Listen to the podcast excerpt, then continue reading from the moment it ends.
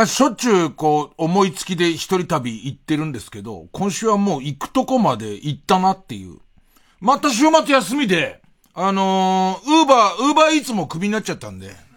うん、あの、5回に4回、えー、注文の品を食べてたら、もう来ないでくれってなったんで、暇だったんですよ、週末。で、えっと、ただね、木曜日に入ってるレギュラー収録みたいのがあったのこれもなくなって、木金土日っていう。まあ、実際打ち合わせはあるんだけど、今すごいね、あの、 Zoom があるから、別にその、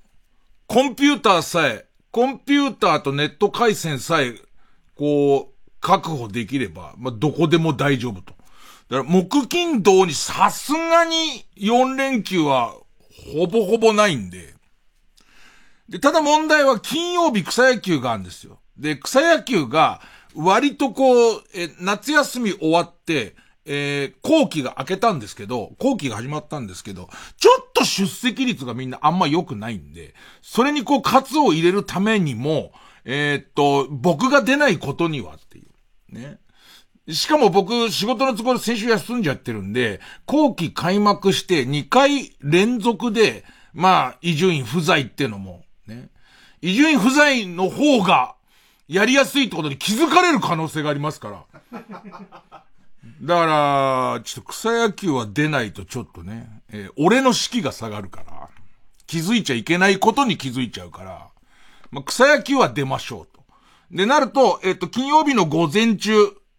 は仕事が入ってるから、それ以外でどこ行こうかなって。だ4連休、4連休めったにないからなっていろんなこと考えた結果、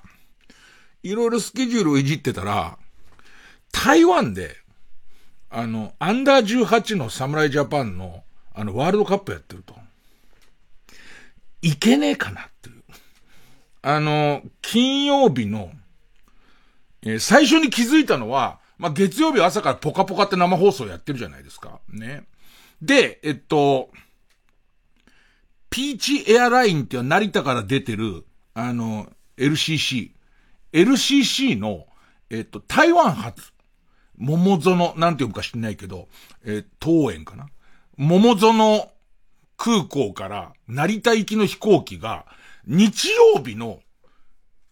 えー、夜中の2時発で、えー、月曜日の、えー、朝の6時半に着くっていう便があると。で、この6時半から、まあ上手に出国してちょっと余裕持って、えっと、新橋まで、えー、っと、電車で行って、新橋から、えー、っと、ゆりかもめに乗れば、そのままポカポカの入り時間に入れるってことに気づいたんですよ。で、これを使ってやろうと。で、これを使って、じゃあ行きはって考えると、えー、同じピーチエアラインで、金曜日の夕方の便がある。、金曜日野球終わって、家帰って支度して、でいて、夕方の便で台湾行って、で、野球見て、で、えっと、日曜日の夜がワールドカップ決勝戦なんで、その決勝を見てから帰ってきて、直でポカポカ入ればいいっつって、まずチケットを取った。で、えー、っと、ところが、さらに探してみると、俺、ピーチエアラインは国内もやってる何度か乗ったことが、成田発の国内旅行結構安いんで、ね。したらね、タイガーエアラインっていう、まあ、 ANA、JAL、タイガーでおなじみの、その、えっ、と、 ANA か、まあ、全日空か、日本航空か、タイガーエアラインか、東亜国内航空かでおなじみの、その、えっ、と、タイガーエアライン、正直ごめんね。タイガー、うちのお父さんはタイガーエアラインのパイロットなんだっていう子供がいたら申し訳ないんだけど、タイガーエアライン知らなくてさ、台湾の飛行機会社なんだろうけど、タイガーエアラインが、午後の1時半だか2時ぐらいからの便が出てますと。で、これで言うと、野球終わってもそのまま、そのまま成田に行って乗れば、ね、だから、えっ、ー、と、正確に言うと、今回野球は11時までなんだけど、おそらくグランド整備さえキャンセルさせてもらえば、10時45分にここ出ちゃえば、えー、球場出ちゃえば、なんとかこのタイガーエアラインに乗れるってことで、ピーチはキャンセルして、え、ピーチの行きをキャンセルして、このタイガーやれ、だから草野球、ね、草野球、えー、っと、えー、成田。草野球が直成田っていう形で、えー、っと、台湾行けるって、このスケジュールを組んだんですよ。ピーチ、えー、キャンセルの、まあ、ピーチキャンセルはま後でいいやってことで、まずはそのタイガーエアラインのこのチケットを取ったんですよ。ね。完璧なスケジュール。問題は、あの、うっかりね、ユニフォームまま行っちゃうと、うち Big Assholes って書いてあるから、と、ちょっと不快な思いをさせちゃう可能性ありますからね。以前あの、パンツにさ、パンツってあの、ズボンにさ、えー、っと、F ワードびっちり書いてあってさ、飛行機乗せてもらえなかった人いるからね。あの、いたよね、ついこの間、騒ぎになってた人、不愉快だからせ乗せてもらえたビッグアスホールズのユニフォームだけは、まあ、着ないようにしなきゃ諸注意はあるものの、で、これで、火曜だか水曜に、火曜だか水曜にどうやらこの、えっと、週末連休になるってことが分かった時にもうすぐ行動してこれを取ったのよ。ところが、えっと、日が進むにつれて、台風が来るってことになってたの。で、その金曜日が直撃だと、関東地方金曜日直撃だってことになっちゃうと、これ LCC って実はキャンセルがすごい聞きにくいの。で、あと、これは俗説なのか本当にデータが出てんのかわかんないんだけど、やっぱ LCC 飛ばないことが、まあ、その、えっ、ー、と、大手の会社に比べると多いっていう。で、割と小さい航空会社が飛行機のやりくりをしてるから、例えばその便は飛べるんだけど、前の便の飛行機が来ませんでしたとか、そういう理由で飛ばないってことがまあまああるってなってきて、ここでちょっと暗雲が、もう文字通り暗雲が立ち込めてきて、垂れ込めてきて、これどうしようかな？金曜日飛行機飛ばない野球やらないみたいな。ね？だけど、えー、チケット代だけは戻ってこないみたいなこともあり得るってなり、いろいろこう天気予報と天気図台風の進路を考えた結果、これ野球はねえなっていう。草野球はおそらく、だから草野球できないし、飛行機も飛ばないっていうのが一番俺確率が高いんじゃないか。両方ないっていうパターンが確率が高いんじゃないただ、最初に言った通り、ボケを全部除くと、要するに草野球の士気が落ちてきてるから、あの、移住員がいない週が何日も続くのは良くないと思ってるから、そのためにも草野球出るべきと思ってるんで、みんなには、あのー一応かなり強く雨の予報は出てるけれども、えー、中止が朝決定するまではやるつもりでいてねっていう。ね。これでやっちゃって、えー、人数が集まんなくて不先輩なんていうチームもあるからね。そういうことは絶対ダメだからねって言って、俺木曜日にもう台湾に行ったの。勝ったね、賭けに。賭けに勝ったよ。台湾から、えー、っと、東京の天気予報を見て。新宿区の天気予報を見て、大雨って見た時に、よし、勝ったと思った。結局、木曜日の午前の便で、タイガーエアラインで、ね、えー、台湾行きまして、で、木、金、土、日で、直、直ポカっていう、直ポカっていう帰り方してくんだけど、なんつったいか今回感じたのは、まずね、行ってよかったのは、あのー、多分、あのまま、実は台風が逸れて草野球はやりました、つって。で、伊集院は来ませんでしたと。で、ラジオ聞いたら前の日からあいつもう台湾行ってたらしいぞってことになった場合に、まあ、チームは解散ですよ。最悪の事態ですよ。最悪の事態ですけども、実際は野球やらなかった上に、えっ、ー、と、えー、ワールドカップの日本の優勝の瞬間とか見れたし、あと結局のとこポカポカにも普通に、えっ、ー、と、間に合ったし、いいことずくめだったんだけど、今回の台湾旅行で何年ぶりかな俺。台湾自体も相当ぶりだ。海外旅行自体も、取材も含めて相当久しぶりなんだけど、痛切に感じたのは、スマホすげえっていうか、まあ、Google すげえなんだよね。Google マップと Google 翻訳あったら、もう無敵だね。その代わり、万が一、電池切れたりとか、万が一これなくしたら、もうおしまいっていう感じがすごくて、あの、他のものは全部なくてもいいけど、あの、パスポートとスマホと、まあ、一応クレジット、まあ、クレジットカードはまたお国の事情で台湾以外にいつも僕の使ってるクレジットカードが使えなくて、その中国系のクレジットカードは使えるんだけど、みたいなことあるんだけど、とにかくね、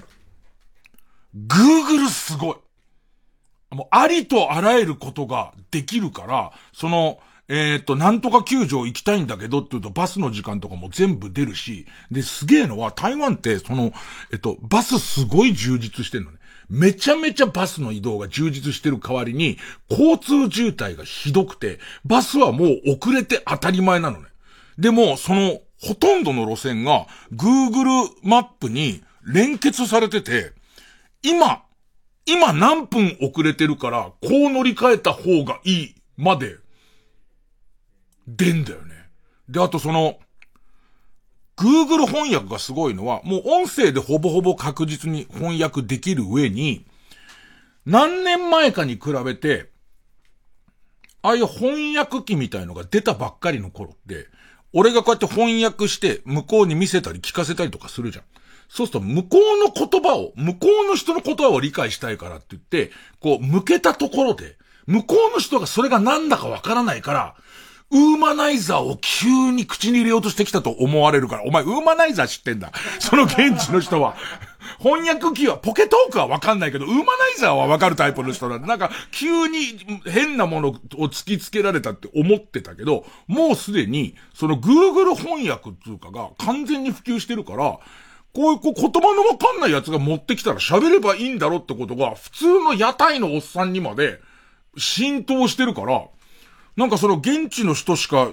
行かないような、路地裏にある、まあ、お世辞にも衛生的ではなく見える。だけど、現地の人はみんな朝飯食ってるから、別に問題ねえんだろってことなんで、えっと、屋台のおじさんに、えっと、おすすめのおかゆ一品と、おすすめの、えっと、おかず一品、えっと、出してって言うと出してくれて、でいて、えっと、もつをもう少し多くしてって言うと、もつを少し多くしてくれて、で、いくらですか？なんつって。え、で、日本円で、あ、日本円で、え、400円みたいな。そんな感じの朝ごはん食べられたりとか、なんかす、すごかったね。あの、もちろんトラブルがなかったわけではないよ。あの、トラブルの話はこれから、まあ、するんで、タイトルコールをします。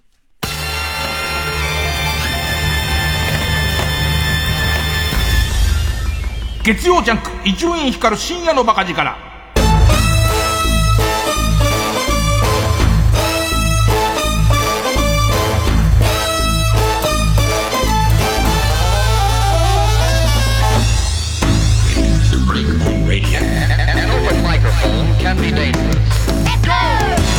いやそのアンダー18の野球のワールドカップだからまあまあ高校生この間の甲子園で活躍した人たちで侍ジャパンの日本選抜を組んでで台湾でその世界各地の野球の強い国がまあ戦うって言っていてえー、一番最初ブロックに分けてトーナメント、いや、ブロックに分けてリーグ戦があって、成績が優秀だと、なんかこう、チャンピオンシップのリーグ戦に行けるのね。でいて、そのチャンピオンシップのリーグ戦の上位2チームが戦って優勝を決めるっていうシステムなんだけど、まあ、台湾も野球盛んだけど、多分ね、下馬評からすれば、日本とかアメリカとか韓国がまあ強くて、その後ぐらいに台湾がつけてると。だけどやっぱりホームの有利と、あと台湾のレベルが上がってんのと、なんかエースに一人とんでもないのがいるのよ。155キロとスライダーを操る本格派の、おそらく普通に日本のプロ来たってそこそこ通用するでしょっていうようなのがいるのもあって、で、まあホームの応援もすごいから、これが勝ち上がってる状態で、で、結果から言うともうニュースにも出てて、その台湾と日本が決勝戦で当たって、でいて、えっ、ー、と、日本が逆転勝ちするの。だけど、生まれて初めて、あんな完全アウェーの野球見たね。だって地元のその台湾の人しかいないから、95%大げさじゃないから95%ぐらいが台湾の応援なの。で、5%ぐらいは超高校野球ファンとか、まあ、あと地元の台湾にいる日本の人が、まあ、来てて、で、えっと、もう圧倒的台湾の。圧倒的台湾の中、それでもその少数の日本の応援も一生懸命声出してみたいな感じ。だから、あれ以来じゃないかな。広島と日ハムの日本シリーズを、俺松田スタジアムで見た時以来の、ちょっとこうガッツポーズ、小さいガッツポーズを、小さいガッツポーズじゃないか。ま、台湾の人たち友好的だからそこまで荒っぽい人いないけど、やっぱりちょっと気になるみたいな状況で、野球見てきて、あとね、本当に行ってから気づいたんだけど、行って、最初行ったのが、行くなりプロ野球見に行ったの。台湾プロ野球に行って。で、次の日ワールドカップで朝から、プエルトリコ対日本っていう、その予選の試合を見に行った。で、行って、Google マップで、えっと、調べたら、自分の泊まってたところから、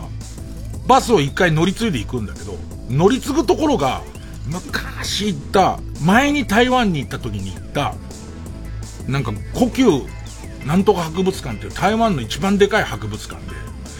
言ってたの覚えてないなんか謎の宝石で偶然その形になった豚の角煮が展示してあって国宝なのよ。国宝の豚の角煮と、あと翡翠で作った本物そっくりの白菜がこう展示してある、もうその一番、それ台湾、国内って言い方変なのか、台湾デリケートのところにあるか、台湾の中で、その一番でかい、えっ、と、博物館で、えー、乗り換えて、で、その、えー、天に母って書いて展望なのかな球場。その球場に行くバスは乗り換えたけど、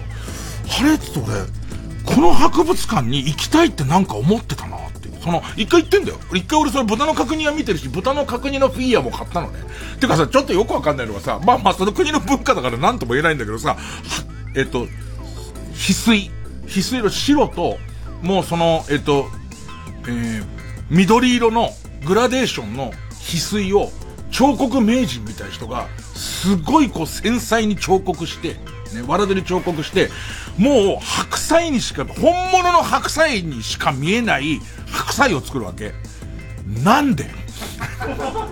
白菜を見ればいいじゃん。もう 翡翠の方が絶対高価じゃんか。それを白菜そっくりにするっていう理由が、なんかわかんないんだよね。えーと、森泉さんといい感じになってるのに、えっ、ー、と、ラパルフェの鶴くんを紹介してもらって抱く感じじゃないですか。違うな。ごめんごめんごめん。これは違うわ。で、その謎の、謎のその呼吸なんとかはぐみさん。待ってくれと。俺は白菜はもう見、見たし、えっ、ー、と、豚の角煮のフィギュアもどっか行っちゃったし、もうそれは十分なはずなのに、つい最近俺ここに来たいって思ってたなって言って、そこで思い出したのが、ドラクエのお土産があんの。台湾にドラクエ進出してて、俺はもう国内のお土産でもう真っ平だから。えー、真っ平って言い方おかしい。えっ、ー、と、満足だから、もう、その国内のお土産巡りで終わったんだけど、その後で、えー、っと、追加で、台湾に12箇所、ドラクエの、その、チェックポイントがありますと。取ったら終わりじゃん。12箇所あるの。いや、台湾が、その呼吸博物館にしかないんなら、そんな道すがらなんだから、呼吸博物館取って終わりでいいじゃん。だから12箇所、台湾の中で点在して12箇所あるから、これ手つけたら終わりだぞっていう。ね。え、コンピューターウイルスなのかな？持ってんだよね、今もう。その、ちょうど、その、呼吸博物館も広いから、もしかしたら入場券を買って、庭を全部通って、その奥とかにあるんなら、それはそんな時間はないから。プエルトリコ線がメインで行くから。ね。どっ、持ってんだよね。もう、本当に、乗り換えに歩く2分ぐらいの道すがらにちょうど入ってんだよね。持ってんだよね。で、まあ、あの、メインはね、メインは、あの、僕は野球をね、野球を見に来てますから、プエルトリコ戦に行って、これもね、チケットどうしようと思ったんだけど、まあ日本でもまあそうなんだけどさ、日本でさ、野球のさ、こう、えっ、ー、と、えー、WBC みたいなその試合があったりとか、ワールドカップみたいな試合があったりとか、それからなんだろうね、えっ、と、プレミアなんとかみたいなその国際大会があって、日本戦はすごいお客さん入ってるけど、別にその日本戦じゃないところっていうのは割とお客さん入ってないじゃん。あれと一緒で、台湾の人にとって日本対プエルトリコって試合はそうでもないの。で、行ったの無料なのよ。無料自由席なの。で、聞いたら、えー、っと、それこそ Google 翻訳使って近くにいた人に聞いたら、えー、台湾代表の試合は、え、セブンイレブンで買うと。セブンイレブンで買って有料なんだけど、それ以外の試合に関しては基本無料ですよって言われて、あ、そうなんだ。ね。で、そしたら、台湾が予想に反して、まあ、俺の予想に反して、で、えっと、台湾の人たちの希望、希望通りに、なんかめちゃくちゃ強くて、強豪にバンバン勝ってくる。強いチームにどんどん勝って、これどうやら決勝リーグに行くぞみたいになってくる。で、決勝リーグに行くのよ。で、行って、で、その、えー、プエルトリコ戦は、日本、パーフェクトに抑えた上に、相手を、プエルトリコを、パーフェクトに抑えた上に、えー、っと、ノーヒットノーランで勝つっていう。絶対的な強さなんで。そしたら、次の日が、えー、決勝リーグの最終戦が台北とやるっていう、そ台湾とやるってことになって、あ、台湾戦だからチケット買わないとなんだっていう感じで、こっからがこうネットで台湾でチケットを買うにはどうしたらいいのみたいな一生懸命調べて、ちょっと一回 CM 入れよう。CM 入れる前に、ごめん、一回曲入れる前に、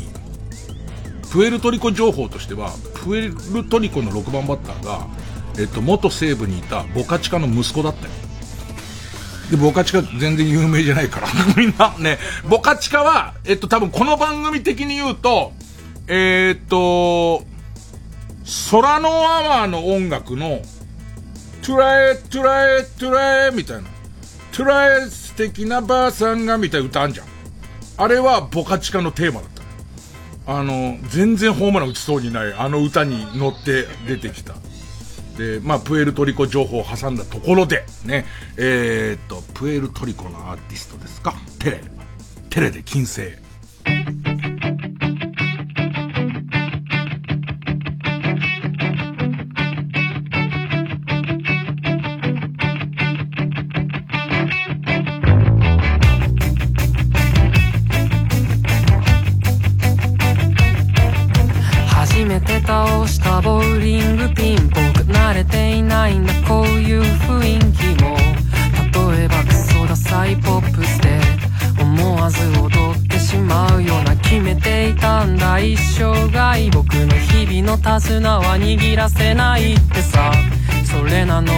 朝が来るまでは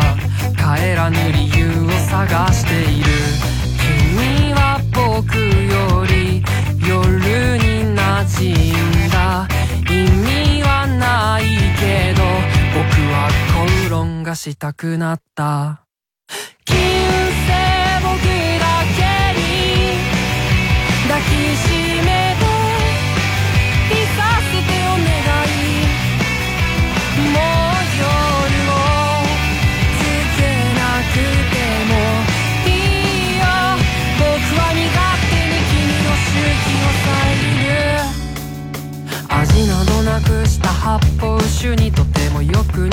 君の奔放主義だとか。僕だけ文法を知らない。時代にそぐ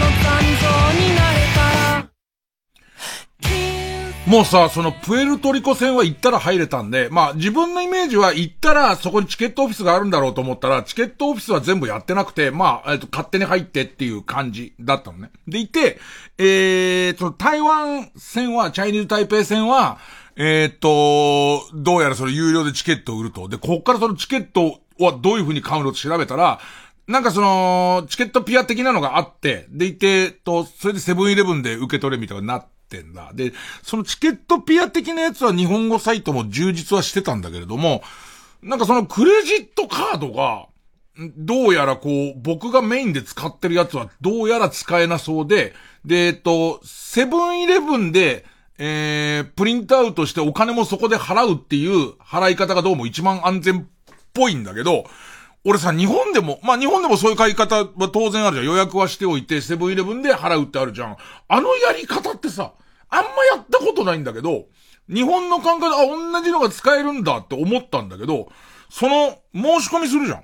申し込みしたら、その自分のメールアドレスに、まあ、アプリに、え申し込み番号みたいなやつが送られてくるわけ。で、一応申し込み番号が送られてくるまでに、えー、最大20分ぐらいかかりますみたいなことがまあ書いてあるわけ。いろいろ翻訳ソフトとかやりながら。それでさ、その後、プエルトリコ戦終わった後、えっ、ー、と、まだ電車が全然動いてる時間だから、えっ、ー、と、もう一個台北にドラクエのチェックポイントがあったから、そこ行って、で、えっ、と、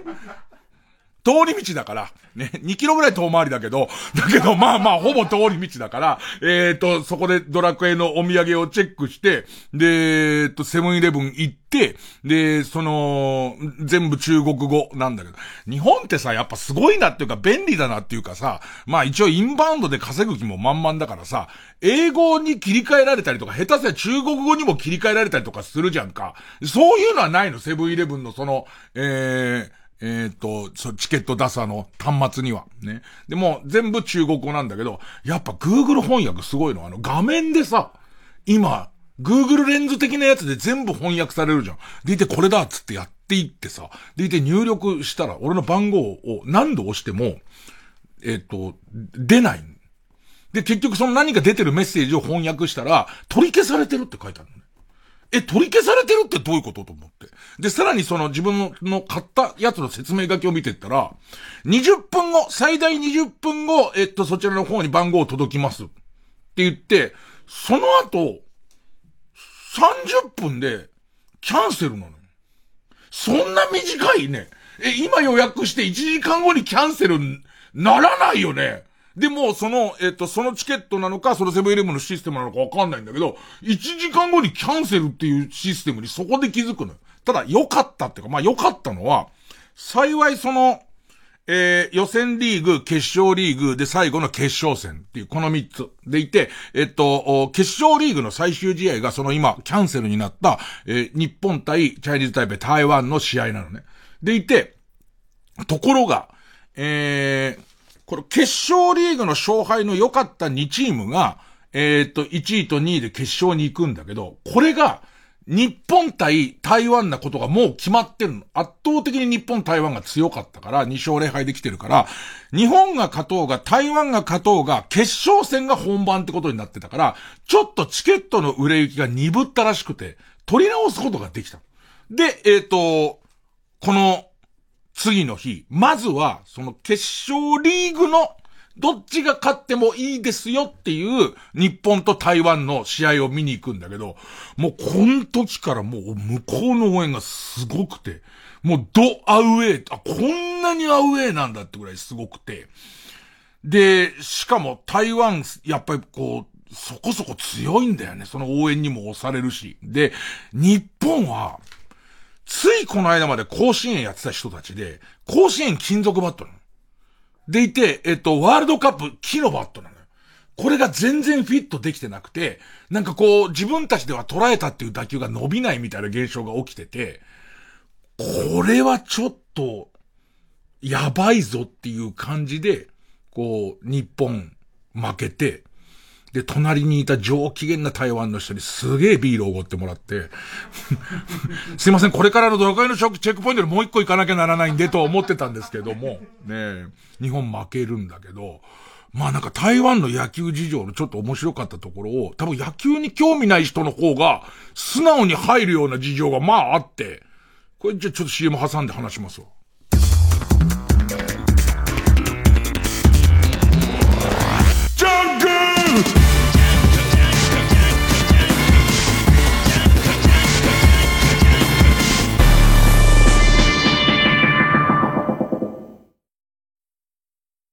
TBS ラジオ JUNK。この時間は小学館マルハニチロ他各社の提供でお送りします。菅田将暉主演の映画が間もなく公開。おしゃべり好きな天然パーマの大学生久能整事件に巻き込まれてはいつの間にか事件の謎も人の悩みも解きほぐしてしまう彼の言葉とは。映画原作コミックス「ミステリと言う勿れ」発売中。小学館。TBS ラジオ公演リンゴ音楽祭20239月23日と24日長野県松本市アルプス公園で開催します。スチャダラパーノーバディーノーズ田島隆夫デイグローグリムスパンキー七尾旅人ヒミ夜逃げサナバガンインシストドングリズ呂布カルマオキテポルシェ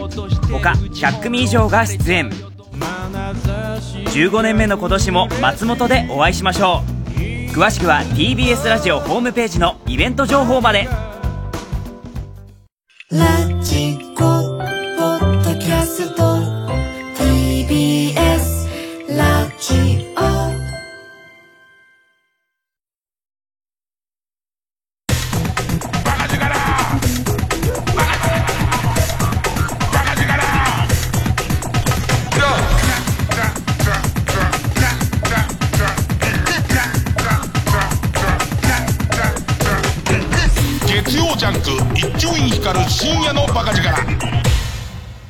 まあ日本から台湾行ってからそうだけど、日本からもそうなんだけど、まあまあスマホ一個で何でもできるようになったなっての本当に実感で、その LCC のエアラインの予約とかも、えー、予約もできたし、時間の変更もできた上に、そのキャンセルみたいこともまあまあできて、で、LCC は、もともとそれは別にネットの特性ではなくて、LCC で多いのは、さっきのこう、ピーチエアラインみたいに、えー、ピーチエアラインの行きの便は、えー、っと、こっちの都合で、普通にキャンセルだから、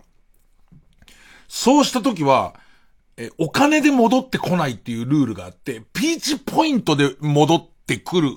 みたいなルールはちょっとややこしかった。これも難しくてさ、もともと金曜日の夕方に台湾に行くピーチエアラインを取ってるじゃん。でいて、えっと、これはもう乗らないつもりで、タイガーエアラインに変えて、さらにそのタイガーエアラインを1日前に変えるっていう複雑な作業をやっているわけ。でいて、途中の段階で万が一タイガーエアラインが飛ばなかった時に、やっぱりピーチに乗るっていうことがあるかもしれないから、えっと、これもネットですごいのはもう直前までキャンセルできる。それお金は返してくれない代わりに、直前までキャンセルとか変更がほぼほぼ効くのね。で、えー、と、さらに迷うのは、もう、えー、タイガーエアラインには乗ったんだけど、これよく読まなきゃわかんないけど、ピーチを俺の都合でキャンセルするときは、お金は戻ってこないけど、ピーチポイントなの。だけど、台風で飛ばないときは、どうやらお金が戻ってくるような雰囲気なのよ。で、そうすると、ちょっと迷うとこなの、これは。ね、どっちなの？どっちなの？みたいな状況で。でも、こういう複雑なことが全部できるし、それこそ鳥箱で、えー、っと、現地のホテル探して、で、安い順に並べて、その中で一番安いサイトに飛んでみたいな。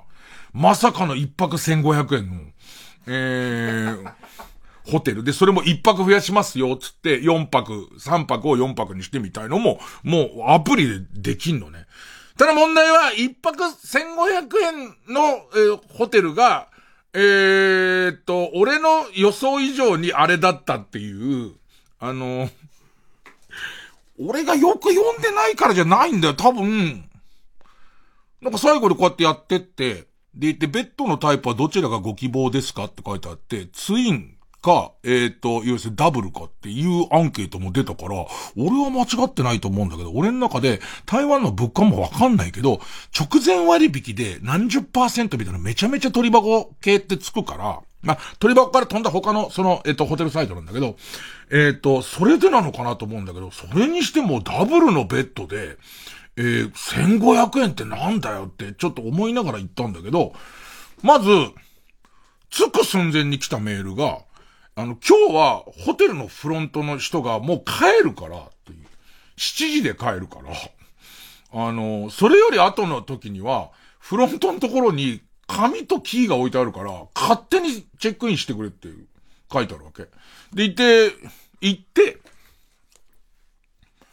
まあ、台湾着いて、で、えっと、その日はもう夜だったから、夜ってか夕方だったから、えー、そのまま、台湾プロ野球の試合を見に行って、で、台湾プロ野球の試合面白かった。これが多分野球初心者の人とかは、俺よりもっと寛大だと思うんだけど、えっとね、えー、っと、今、日ハムのキツネダンスみたいのがそれにちょっと近い形になってるけど、もう専属の、あと、この間来日したりとかして話題になってた、あの、例の楽天、楽天モンキーズって台湾にあるんだけど、楽天モンキーズの、そのチアの人たちが、もうほぼ地下アイドルなのよ。地下アイドルでうまく言えないけど、野球の応援に彼女たちがいるっていうよりは、ほぼ対等みたいな状態でいるの。で、えっと、えー、もう振り付けとかも決まってるし、あとその野球のメンバー表と別に、今日来てるチアのメンバー表もあって、で、その推しのメンバーがいる人は来てるし、で、チアの踊りとかをみんな覚えてんの。でいて、これが面白いと思ったのは、ヒット打ったり、チャンス打ったりすると、踊る踊りがあるから、地下アイドルのファンとか、その、チアのファンの人は、その踊りの振り付けを全部覚えて待ってるの。で、その、まあ、ファンの人もいんのか日本でも見た人いるだろうかファンになっちゃった人がいると、えっ、ー、と、どういう、どう、この表現をどう受け取るかは、えー、君の心の中に住んでる何かの問題だからね。あの、妹の Wi-Fi の CM の子いるじゃん。あれぐらいの感じ。ね妹の Wi-Fi の感じの、その、えっ、と、子たちがいて、でもちゃんと、メガネっ子とか、すごい長い、こう、三つ編み一本ロングで腰までいる子とか、すごい髪の毛染めてる子とか、おっぱいめちゃめちゃ大きい子とか、その辺がなんていうのかな、俺の思うアイドルグループ、地下アイドルグループの、こう、なんと、うまいメンバーシップみたいな、こう、メンバーの集め方をしてて、で、しかも、その、野球と同じ重さで楽しむから、ヒット打つとあの踊りするっていう感じだった、チャンスの時のあの踊り俺振り付け覚えてるっていう感じで、その、お客さんは平日だから、そんなにこう、たくさんいるわけじゃないんだけど、もう思い切って外野はもう入れないで、内野のその前の席だけすごいぎっちり入れて、で、あとネット裏とかが入って、俺はネット裏にいるんだけど、そこでみんなでもうアイドルコンサートなんだよね。でいて、でも野球がメインなのは野球がメインなんだよね。そのヒットを打ったら、チャンスの時に、頑張れの時にはこの曲みたいなやつをずーっとやってて、で、しかも、あんまり日本のプロ野球の感じではありえない、女の人だけの中に一人男の人、ちょっとカンナムスタイルっぽい、今流行りの、カンナムね、オッパー、カンナムスタイルっぽい感じの、その、男の人もいる。男の人がいて、その人がマイクを持って応援を、頑張れ頑張れなんとかってやると、その頑張れの踊りと音楽、短い音楽が始まるっていう感じで、こうみんなで盛り上がるようになってんの。で、えー、っと、7回ぐらいに、グランドキーパーのタイムが入る。で、日本だと BGM で YMCA 流したりしてるとこなんだけど、ここではあの歌あんじゃん。えっと、アイ、アイドル。アイドルってあるじゃん。なんか、なんか、夜遊びの、夜遊びの、ねえ、あの、股間がま、もっこりぶり五人みたいなやつあるじゃん。ああいうやつを、あれを丸々一曲、おっと、ふわりはこんな感じじゃん。ね、俺の知ってるところは。ね、で、その、あのー、やってみんなで大盛り上がりするみたいな感じのスタイルなの。で、まあ、俺が日本のプロ野球に入っちゃうと、ちょっとプロ野球がメイン、五分五分はおかしいだろうって思うけど、独立リーグとかでこういう売りのとこ、その、どれぐらい両方のモチベーションが高くやれるかはわかんないけど、その地下アイドル、ご当地アイドルみたいなことを本当にべったりできて、で、あれぐらい熱意を持って野球の方にもダンスの方にもやれるんだったら、ちょっと見れちゃうかなっていう。で、ワールドカップも謎の野球って9イニングじゃん。7イニングなの、ワールドカップ。で、プロ野球は9イニング。で、ワールドカップ7イニングなの。で、7イニング、例えば今日から日本のプロ野球が7イニングになりますよって言われたら、俺は今までの記録と比べられなくなっちゃうから、今まで1試合で何本ホームラン打ちましたか？みたいのが、比べられなくなっちゃうから、それに俺は反対すると思うんだけど、7イニング悪くない。あの、試合がギュッとするから、なんかだれた展開とかがあんまりなくて、えー、っと、その1イニング1イニングが大事だったりとか、7イニングだったら、ピッチャー一人で行きたいみたいなことが、落とし穴があるぐらいの、ちょっと疲れ出てるけど、あと1イニングで行かせようと思って失敗しかねないみたいなのが、えっ、と、7イニングのいいところで。で、俺ら草野球やってるのも7イニングだから、そこの親和性もすげえ良かったんだよね。で、それ楽天の試合見て、終わって帰ってきて、初めてその1500円のホテルに行くんだけど、まあ置き手紙ですよね。ね。しょうがないよ。お母さんは俺を育てるためにさ、夜の仕事をしなきゃいけないんだからさ、もうその、ぼ、ぼ、置いてあるわけ。で、剣士の丘って書いてあるわけ。で、そこのところをさ、また、この英語のモードにしてさ、翻訳で見ると、なんかいろいろ手違いがあったけれども、お前の部屋は6人部屋だよっていう、その、手違いとも書いてないんだよね。なんだかんだって6人部屋だから、それで OK だったらチェックインすればいいじゃんって。で、チェックインするんだったら、そこにサインしろって書いてあって、6人部屋なのよ。もう6人部屋で、ま困っちゃうのがさ、あの、俺、ズームの打ち合わせがあるから、ズームの打ち合わせを6人部屋ではできないの、どう考えその日はないけど、その次の日、ズームの打ち合わせがあるのに6人部屋どうするっていうのと、で、6人部屋も今まで国内でも行ってますけど、ちょっとね、あのー、片方三段ベッド、片方三段ベッドに向かい合わせてるんですよ。で、二人しかお客さんがどうもいないらしくて、で、その、えー、っと、その二人が、まあ上に行く必要はないから一番下じゃん。一番下の向かい合わせで俺とその知らない人、知らない、多分中国の人だと思うけど、俺ぐらいがたいのいい、えー、っと、多分俺よりはおじさんだと思うんだよな。中国の人で、えっ、ー、と、お先にこういら、い、いるんですよ。で、ここが、シャってカーテン閉めるようになってんだけど、なぜかそのカーテンの尺がちょっと短くて、ちょっとだけ開いてんのよ。で、おじさんが、えっ、ー、と、イヤポッズ、エアポッズ、エアポッズをして、何かこう寝てるんだよね。寝てんの。で、俺迎えに寝て、シャって閉めようとしたら、おじさんが開けてんじゃないんだ。これなんか知んないけど、ちょっと短いんだってなって、で、短いところから、こう顔を出してたら、このおじさんが、俺と目が合うんだけど、一切反らさないのね。一切知らさない。反らさないの。で、こっちもなんか、反らせない感じになってくんだけど、このおじさんに、あの、まあ、今、えっ、ー、と、今までのところはちょっと褒めすぎてるんだけど、あと、二つぐらい あと、たった二つ悪いとこがあるのね。一つはいびきがすごい。あと、この人、もう一個だけ悪いとこが。えっと、今までのはまあじゃいいとこに入れてもいいわ。ねえ、生きてるってことが確認できるじゃん。いびき書いてると。そうすね、エアポッズをしたまま音楽をずっと聴いてるんだと思うんだけど、俺を凝視したまま。俺を凝視したまま、そのカーテン20センチぐらい開いたところから凝視したまま、もう、でもさ、向こうが凝視してる以上さ、こっち目離すの違くない？なんか目離しちゃうと、その隙に何かが行われる可能性があるって俺思っちゃったんだよね。それ薄暗い6人部屋で。しばらく見てたら、多分向こうの、向こうの気持ちで考えるの大切だから、集中しようと思ったね。俺は俺の世界に入ろうと思ったんじゃないかな。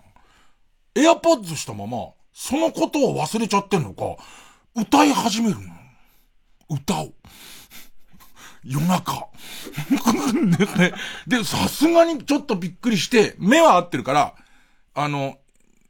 えー、っと、耳を指さして、口を、のところから、こう、なん、なん、口から声が出てますよっていうジェスチャーをすると、っってなって、シーシーシーシーつって、やめんだけど、40分くらい経つとまた歌い始めるんだよ、この人。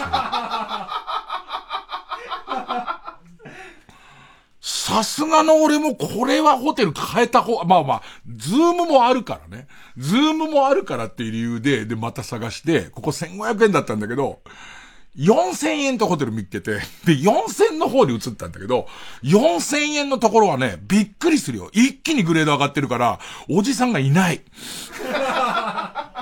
あと一人部屋確認したんで、一人部屋、窓なしの一人部屋なんだけど、窓なし一人部屋で、おあつらい向きなんだよ、むしろ、ズームには。移った。でもね、面白いもんで人間ね、そういうもんなんだなと思ったのが、なんかそれは、その行ったのが木曜日で、この後週末に入っちゃうから、えっ、ー、と、借りるのに結構満員なとこが多いんですよ。満員なとこ、特に、えっ、ー、と、台北の駅のそばだと満員のとこが多くて、借りて、で、えっ、ー、と、一泊しか取れないから。一泊しか取れないんで、じゃあその四泊分はそのままにして、そのままにして、ズームの仕事はここでやろうと。でいて、明日の拠点はここにしようってことにはなったんだけど、一回さ、それを経験しちゃうとさ、おじさんがいないっていうことが、なんとスイートな感じするね。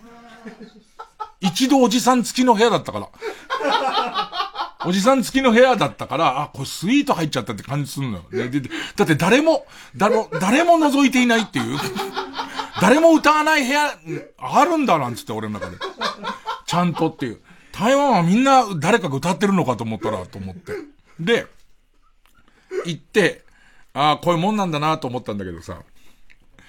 結局のところ、その高いホテル探せばいくらでもあるんだよ。あるんだよ。こっち側からしてみたら、なんか安く取れてる快感もあるし、もっと言うと、ちゃんとその、日曜の夜中まで取っちゃってるから、前のその1500円ホテルも取っちゃってるから、これももったいないっていう意識ちょっとあるわけよ。でいて、一泊しか取れてないからっていう理由で、どうせ寝るだけだからと思って、えっ、ー、と、また戻ったのよ、そのホテルに。まだいるのよ、おじさん。一度上経験した後の、あの、下経験した後の中ぐらいはすごいいいけど、一度中経験した後の、再びおじさんに会うのきついんだよね。いたんだって、やっぱ、いたんだって。あ、もういなくなってますようにって思ってたんだけど。熱戦に胸をたれたマルハニチーロ。DNA までも沸き立たせた。今夜の英雄に送る財宝とは？次回「パイレーツマルハニチーロ」ヒーローよ。受け取ってくれ。1本分の黒マグロ。マグロの応援もよろしく！マルハニチロ。若手芸人がしのぎを削り地上波枠を目指す新しい形のポッドキャスト番組 N93 岸高野の豚ピエロパンプキンポテトフライの剣。吉井正夫の今何してる？体立ちの最果ての先生。金の国の卵丼。ぶりこの5番組合同イベントが9月13日水曜日に開催決定。場所はザ・高円寺2で夜7時開演。会場チケット配信チケット販売中。詳しくは TBS ラジオのイベントページで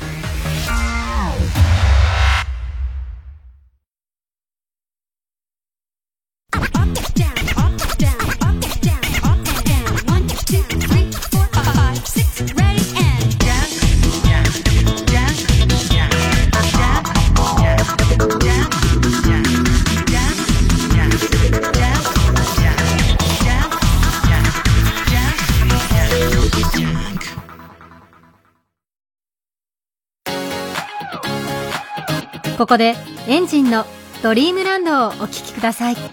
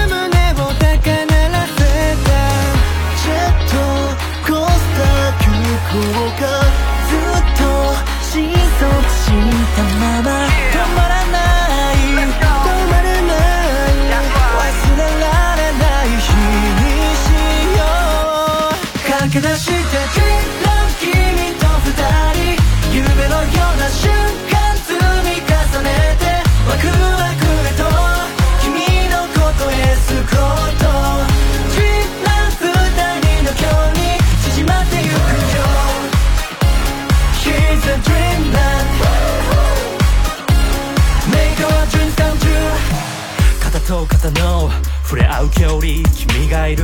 隙間なくボーダーレ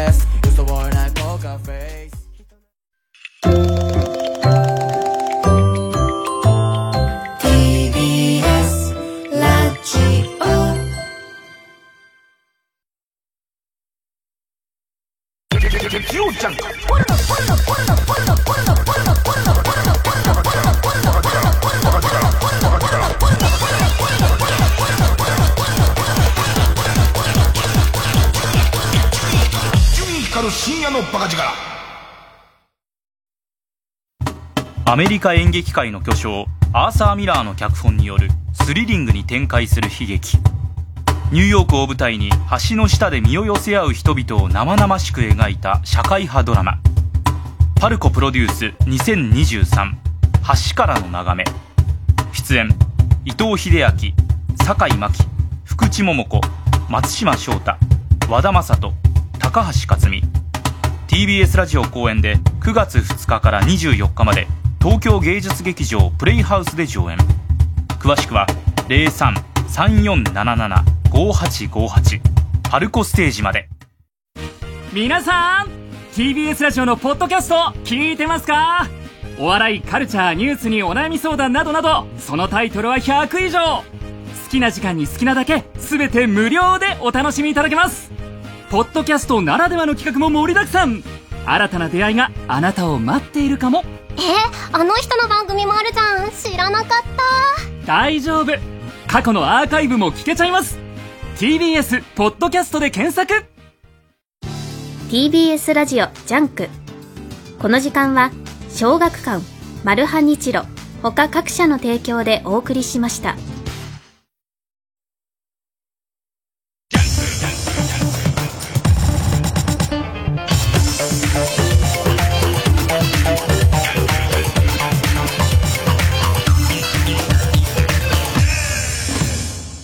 だけどその1500円のホテル強力だったわ。その、便利便利って言ってる Google マップで一応指し示す方に行ったんだけど、もう路地がぐちゃぐちゃで、わ、まあ、暗い路地がぐちゃぐちゃで、もうちょっと、どこなんだよっていう感じなのね。で、まあ、台湾暑いせいもあるんだけど、中国旅行行った時もそんな感じだったかな。なんか、じいちゃんばあちゃんがランニングで夕涼みしてみたいな。夜の10時ぐらいに、なんか家に居づらいんだかなんか昔の下町ってそういう感じだったんだけど、そんな感じの薄暗いところのちょっと明かりがさしてると、なんかじいちゃんばあちゃんがニコニコしながら喋って、もうびっくりする。世界的に今タバコって、えー、向かい風なのに、こんな吸うってぐらいタバコ吸ってる。あの、ババアが豪快にタバコ吸ってんの、俺らの年代はなんか懐かしいんだよね。ブカブカ吸ってっから。タバコ飲むって言うよね、ババアってね。あの感じなんだよね。そしたらその、えっ、ー、と、ババアが、おせっかい、俺がうろうろしてるから、おせっかいに近寄ってきて、えっ、ー、と、それを見て、こっちだと思うよ、つって、連れてってくれ、手を引かれて、連れて行くんだけども、なんだろうね、羅生門に入ってく感じ。その、路地の暗さとぐねぐね感が。で、その後、もう全然ホテルとか看板出てない、ハイビルみたいところの、ここの9階だと思うって言ってくれて、でいて、あ、そうなんだ、つってこの9階に入ってくんだけど、このセキュリティのガバガバさがすごくてさ、結局、そこの方が、ワールドカップが行われている展望球場へのバス停が近いから、ちょっともうどうせキャンセルもできないし、二大拠点みたいになってんの。俺の中では。その、新しい方、四線の方。俺の中で星野リゾート台北って呼んでるけど、えっと、星野リゾート台北はもうすごいエグゼクティブスイートだから。なぜならおじさんがいないから。ねえ、なんならだけどヒルトンホテルでもおじさんがいるんだったらば、俺はおじさんのいない方のホテルがいいぐらいの。ね。で行って、そのセキュリティのガバさがすごくてさ、もう、えっと、パソコンを使わない日とかは持ち歩きたくないのよ。そのネタ選びとか、原稿書きとか、ズームでパソコンを使うんだけど、パソコン使わない日持ち歩きたくないし、充電器とかの類もいらない日もあるわけ。なんかその、そういう重いもの、あと着替えとか。それを置いときたいんだけども、その、6人部屋のベッドのところは別に、あのおじさんを疑うわけじゃないんだけど、やっぱり海外でそんなルーズなことはダメだから、えっと、フロントのいる時間見計らってフロントに預けるんだけど、フロントに預けたやつをフロントの横にただ置くだけなのよ。で、しかも都合で7時に帰っちゃうから、何のセキュリティもないのよ、ここには別に。残ってればラッキーっていう感じの。で、さらに、えっと、フロントに人がいなくなっちゃうと、そこのそのビル自体のセキュリティは、1階にいる警備、1階入ったところにすぐに警備員の人がカウンターにずーっと座ってて、その人だけなんだけど、その人が申し訳ないんですけど、顔とかはもう映らないように、こんな感じのセキュリティでしたよというのを、えっ、と、みんなに分かってほしくて、あの、1枚だけ写メを撮ったんですけどね、え公開することはないんですけど、えっ、と、この人、僕が、えっ、と、えー通った時、僕がその前を何度もと、だってさ、見たこともない奴なわけじゃん、俺なんて。見たこともない薄らデブがね、汗臭撒き散らして一日ね、ドラクエウォークで一日汗かいて帰ってくるから、ね、気持ち悪い奴が入ってきてるわけじゃん。この写真を見るとわかると思うんですけど、えー、クレヨンしんちゃんに夢中っていう。モニター見てんのかなと思ったら目の前のテレビでクレヨンしんちゃんやってんだけど、それをずーっと見てて、ほぼ俺に気づいてないんだよね。野原しんのすけにしか興味がないのよ。そのセキュリティだよ。超一流のそのセキュリティの、そのホテルな感じとか、なんかすごいよね。すごい。でも思ったね。あのね、要所要所でここ止まっとかないと。あの、ロケとかで、もう、ありがたみみたいのを忘れちゃうじゃん。ね。人間あんなにお世話になってるにもかかわらず、えっ、ー、と、快活クラブに対して、えっ、ー、と、椅子が狭いとか言い出すじゃん。全然違う。快活クラブにはおじさんがいないから。見てる、見てる歌うおじさんがいないから、全然上なんだよね。そこ忘れちゃダメ。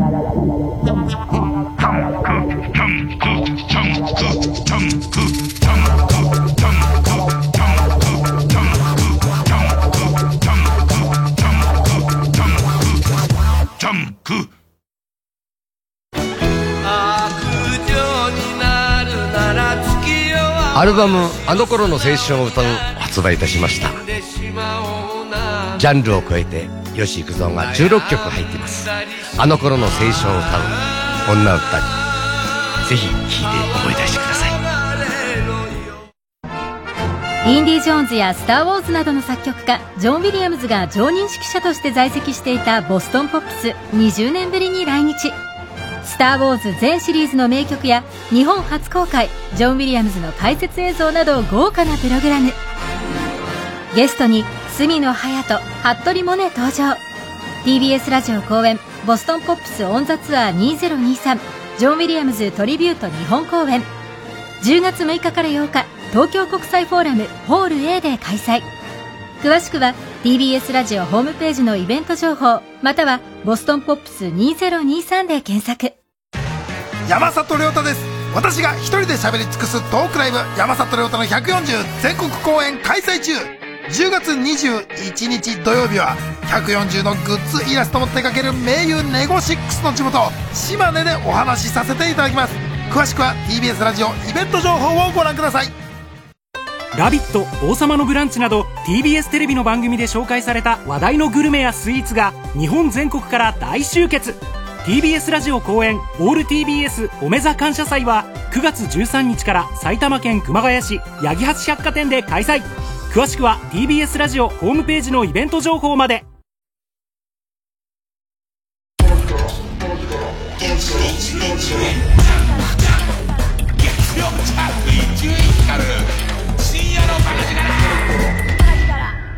まあ、行き当たりばったりで行っちゃってるから、あんまり調べてないっていうのも、まあ、俺のミスなんだけど、えー、基本的には自分のカードが使えると思って行っちゃってるから、えー、行くときに、台湾ドル3万円分ぐらい一応は両替したんだけど、それ以上は持ってなくて、で、さらには、えー、向こうのスイカみたいのがすごい便利で、まあ、日本のスイカもそうだけど、えー、鉄道やバスに乗る用のカードから、えー、発展して、今ではいろんな、その割とカジュアルなお店はどこでも使える、コンビニとかどこでも使えるみたいなカードがあって、で、それを最初発行するのに、えー、100元だから500円ぐらいかかるのかな？えっ、ー、と、かかるけど、あとはそれチャージしてれば、もう電車乗るときもピッピッってこうやって乗、乗ってけばいいのね。乗ってけばいいんだけど、台湾ドル、これはもう、電車の駅には必ずそのチャージ機が置いてあって、で、カードを入れて、そのチャージってやると、どんどんチャージできるの。でも、こう、使い方があんまりよくわかんないのは、バス乗るところに、バス乗るとこと出口のところに、その、えっ、ー、と、読み込みみたいのがあるのよ。でいて、それやるとピッて言うのね。ピッて言うんだけど、言うんだけど、その、日本の漢字だと、台湾のバス事情が細かく分かってないから、一律なのか、距離で取るのかも全然分かんないの。で、乗ってる人が、日本のさ、距離で変わるバスだと、まず乗るとこでピッてやるじゃん。それで乗った駅が記録されるじゃん。で、降りるときにピッてやるじゃん。降りるときにピッてやると、降りた駅までの分のお金が生産されるじゃん。でもね、その、もう見て覚えるしかないじゃん。みんなどうしてるかっていうのを見て覚えるしかないから、えっと、乗るときにピッとする人としない人がいるの。で、さらには、え、っと、途中で思い出したかのようにピッてする人がいる。で、降りる駅に着く前にみんなもうピッてしてるの。で、えっと、降りる時にピッとする人もいるのね。で、わかんないんだけどさ、だってさ、乗る時にピッてしなかったらどっから乗ったかわかんないじゃん。一律だとすれば2回ピッてする理由もあんまよくわかんないじゃん。で、こっちはビビっちゃうのは、間違ったやり方をして、今その持ってる台湾ドルをほぼもうこの中に入れちゃってるから、えー、っと、それ以上のことが何もでカードが使えないったらそれ以上のことがなかなかできないから、よく日本ではあるのは、スイカの使えない駅で、えー、っと、スイカを間違ってタッチせずに降りちゃうと、次に乗れないっていう、乗れないことになっちゃうともうこれで俺終わりだから、だって、なんだかんだで、最終的にドラクエのスポットも5箇所行ってるし、だから、そのもうこれをフル活用しないことには、ダメなわけ。すごいよ。だってさ、俺野球、えっ、ー、と、木金土日で野球4試合、ドラクエのスポット5箇所行ってるからね。で、その、もうもはや前の人がどうしてる、俺と同じ形のカードを持ってる人がどうしてるかすげえ見てるから、あの人が急に股間が痒くなってカードでコシコシコシコシって書いてたら、俺もやってると思う。それをやらないと降りられないんだっていう認識になっちゃうから。で、まあ、このカード自体はすごい便利で、えっ、と、ここに、そのお金をデポジットしてはやるってことなんだけど、今度いよいよ、こう、いろんなところでノーカード使えない、カード使えないって言われるから、ちょっともう、ビビってきちゃって、うまい小籠包がすごい食いたいんだけど、小籠包で、もし、ピができなかったりと金足んなくなったらと思うと、ビクつき始めやって、300円の粥とか、200円の粥とかそんなばっか食ってんだけど、でもやっぱすごい本当に翻訳ソフトすげえよくできてるから、でも、おっさんも全然対応してくれるが、一番美味しい粥って言っても全然その翻訳さえしてれば、ちゃんとやってくれるし、受け答えとか、兄ちゃんで、あの、あの、あなたは体が大きいから、えっ、ー、と、えっ、ー、と、2個いけると思いますよ、みたいなやつも全部ちゃんとやってくれて、で、やりとりをこうずっとしながら、ね。いろんなことを覚えて、でもすごいよ。なんかね、人間ね、困ると甘やかされるとどんどんわかんなくなっちゃう。タレントになって、えー、っと、甘やかされていくと海外の生き方とかどんどんわかんなくなってくんだけど、やっぱ追い詰められるとできるようになるから、もう3日目には俺郵便局で両替できるようになったからね。郵便局行って普通に、日本円をドルに変えたりとか、あの、台湾ドルに変えたりとかするようになって、割と伸び伸びと暮らすんだけど、一番でかかったのは、なんか多分、台湾が、えー、ワールドカップの話にやって戻ります。台湾がそんなに強いって思ってなかったのか、後から考えればいいやって思ったのかわかんないんだけど、まさかのその、日本と台湾が決勝戦に行くの。っていうことは今まで台湾戦以外はお金を取りませんってやってたんだけど、おそらく今まで、例えばアメリカとプエルトリコの決勝戦だったり、アメリカと日本、アメリカと韓国の決勝戦だったら、ただだったのかなって感じなんだけど、急にそのチケット、その売る、俺の登録したチケットを売る、え、アプリがざわつき始めて、えー、っと、決勝戦のチケット販売については一切決まっていません。で、えっと、その俺の見に行った、決勝の一試合前の台湾戦が終わった後で、えー、発表があるようですって書いてあるのね。で、えっ、と、台湾、台湾が出るからお金は取ります。要するにチケットは発売されますって書いてあるんだけど、もう、次の日台湾戦なのに、次の日決勝戦なのに、チケットの買い方が決まってないの。で、いよいよ試合が終わって、そうね、俺がバス待ってる時に、えそのアプリにチケットの販売方法が決まりましたと。1時間後の10時からこのサイトで受け付けますってなってるわけ。でいて、10時になるとこの予定で行くと、この駅のところでバスを降りて、で、次のバスを待ってる時間だから、ここで俺、ここの、とにかくこのチケットをゲットしなきゃって思って、えー、っと、スマホを片手にバスに乗るんだけど、このバスがクソ渋滞に捕まって、全然そのギリになっても、もともとは結構余裕あって降りられるはずなんだけど、その、なかなかつかなくて、で、やっと降りられた時が、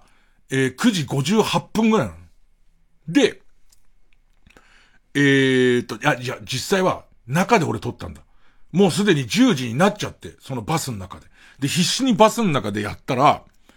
ちょっと自分をで自分を褒めてあげたいんだけど、いろいろこう、席を選ぶとかをずっとやっていくじゃん。やっていく手順の中で、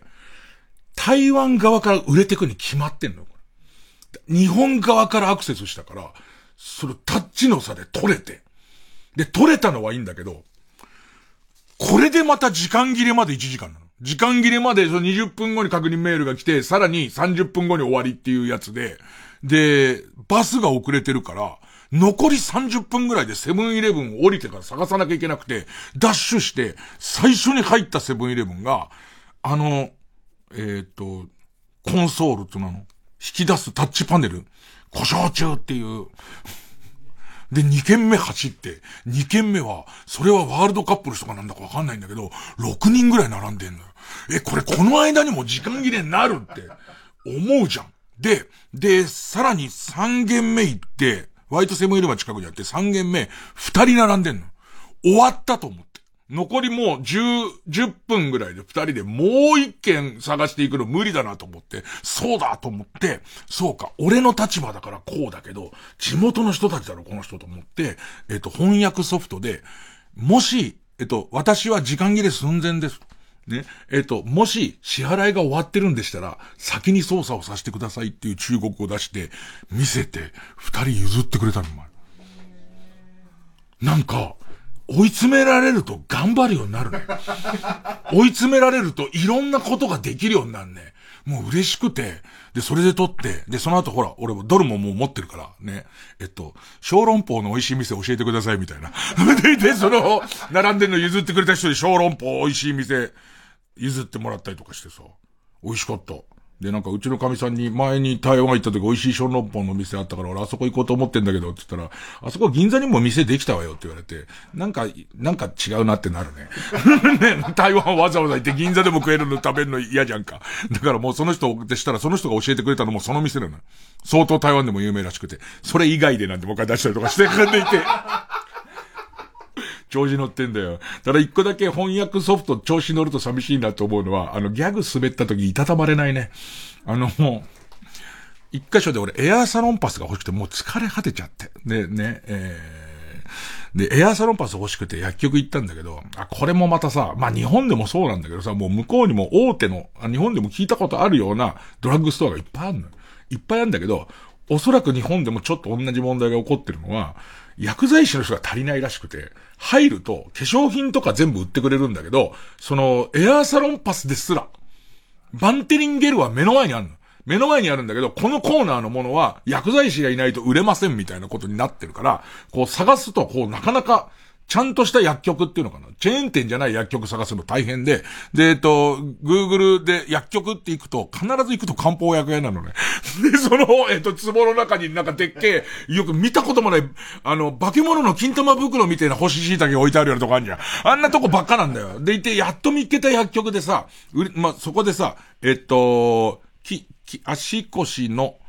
足や腰の疲れを、えー、っと、軽減する、えー、っと、スプレーを、ください。を翻訳しては、ありますか？を翻訳したら、ニコニコ笑いながらおばさんが出してくれて、まさにそれなのよ。そしたらおばさんがテスターみたいのがあるから、どんな感じか、ね、これな、あの、えっと、ゲルがいいかスプレーがいいかみたいなこと多分言ってんだろうけど、それはちゃんと、ったら通じたから。で、で、テスターを出してくれて、で、テスター使えばって言って、俺が足のところにこうやってやったら完璧だから、これこれってやってくださいって言った後に、なんかあんまり嬉しくて、ギャグ言いたくなって、今のでもう治っちゃいましたって書いたらすげえ怒られて、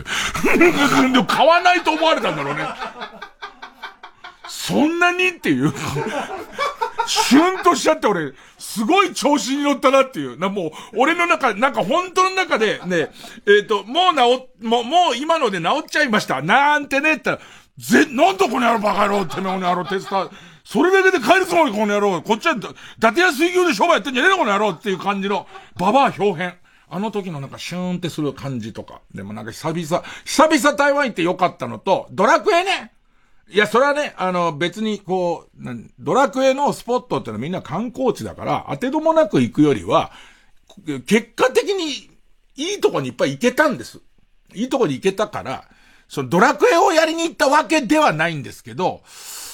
あと7箇所なんですよね。あと7箇所で、えっと、びっくりすることになんだかんだあって、え、ピーチのポイントが大量にあります。ね。あと、これ皆さん注意してほしいんだけど、意味がわかんないんだけど、スイカみたいなカードにチャージ、すごいチャージいく、5000、5000、えー、台湾ドルぐらいまでチャージできて、えっ、ー、と、5円だから、えっ、ー、と、まだ、まあ、2万5千円ぐらいまでチャージ多分できるんだと思うんですよ。でいて、俺はすごい嬉しかったのは、小銭出ちゃうじゃん。あの、海外旅行での小銭の使い方って結構コツがいいんだよ。その感覚を忘れちゃって、結構雑に札で払ってると小銭が溜まるわけ。だけど、駅によってはその小銭がチャージできるとこがあるから、その小銭をこ全部入れちゃえば、そこでまたカードの中に入れられて、小銭もかさばらないしっていう、そのいろんな算段があって、えっと、それからあと、じ、結局両替も覚えたから、ちゃんとこう、チャージするのも余裕ができたせいでチャージしたんだけど、いろいろネット調べてると、このなんとかカードっていうのは、帰りに、あの、すぐにお金を戻すこともできます。20、20元、20台湾ドルを払ったら、まあ、100円だよね。100円払ったら、現金を戻してくれますって書いてある。だからすごい便利ですよって旅のガイドみたいなところも落ち着いて調べると、必ずそれが書いてあるから、帰りの最後の最後に、俺のさい、この旅の仕上げは、最後の空港の駅のところで、えー、っと、これをお金を戻すことだって言うんだけど、そこで戻そうとしてそこの、の係の人に渡したら、ああ、これは3000ドル以上入ってるから、無理だねって言われて。もう飛行機、飛行機の時間が近づく。よくわかる。ルールらしい。3000ドル以上、もしかして3000ドル以上チャージされてるのは、駅の受付ではダメってことなのかもしれないんだけど、3000、わかんねえやつだな、みたいな感じで何度も言われて、3000円以上これチャージ、3000ド,、えー、ドル以上、1万5000円以上チャージされちゃってるから、戻すことはできないの一点張りで。で、えー、っと、カード、チャージしたままのカードはあるんですよ。だから、ピーチポイントと チャージしたままのカードと、いくばくかの台湾ドルがある。ちょ、しかもあの、俺は郵便局で両替ができるっていうことに酔った俺が結構な額、結構な額作った台湾ドルがあるんで、まあ、ドラクエをやるに行くわけではないんだけどね。わけではないんだけれども、これはやる、やるかなっていう。で、今回の5箇所ですけども、えっ、と、中にはなんとか記念館とか、えー、あとなんか歴史上の建物とかあったんですけど、見てはいないっす。ね、えー、いつもの感じで、見てはいないっす。ね、近くまで行って反応したら押すという形になっております。えー、え、曲、寺島、えー、こう、寺島、ユフ、寺島ユフで、えー、大宇宙の無限愛。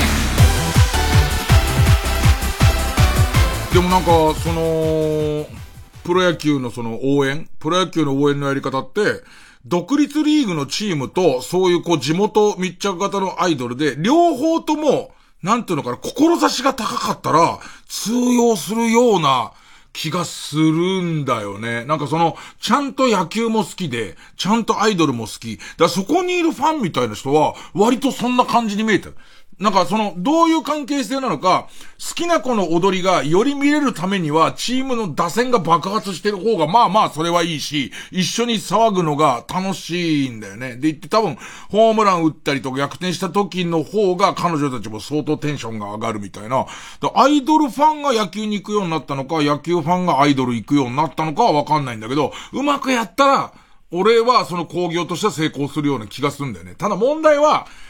俺みたいな古参の野球ファンの中のより保守的な人が怒る、その、野球は野球に集中しろ、みたいな。だって、こう、ワールドカップの方にも、多分台湾代表みたいなそういう、チアともちょっと違うんだよね。チアガールとも違う、アイドルみたいな子が出てきてて、で、途中踊るし、歌うし、あとその、ナショナルチームの方にも、えー、カンナムスタイルみたいな人はいて、で、そのマイクを使って、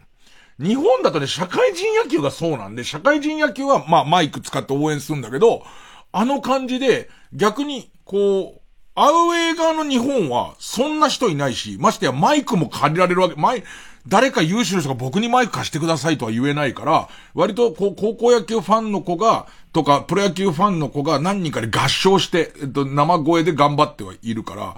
不公平感と、え、高校野球なのにそんなの入れちゃっていいのみたいな。俺は割と肯定的に見たにも関わらずあるから、まあ、日本でどういうアプローチ入れればいいかわかんないけど、少なくとも、相当、楽しそうだったな。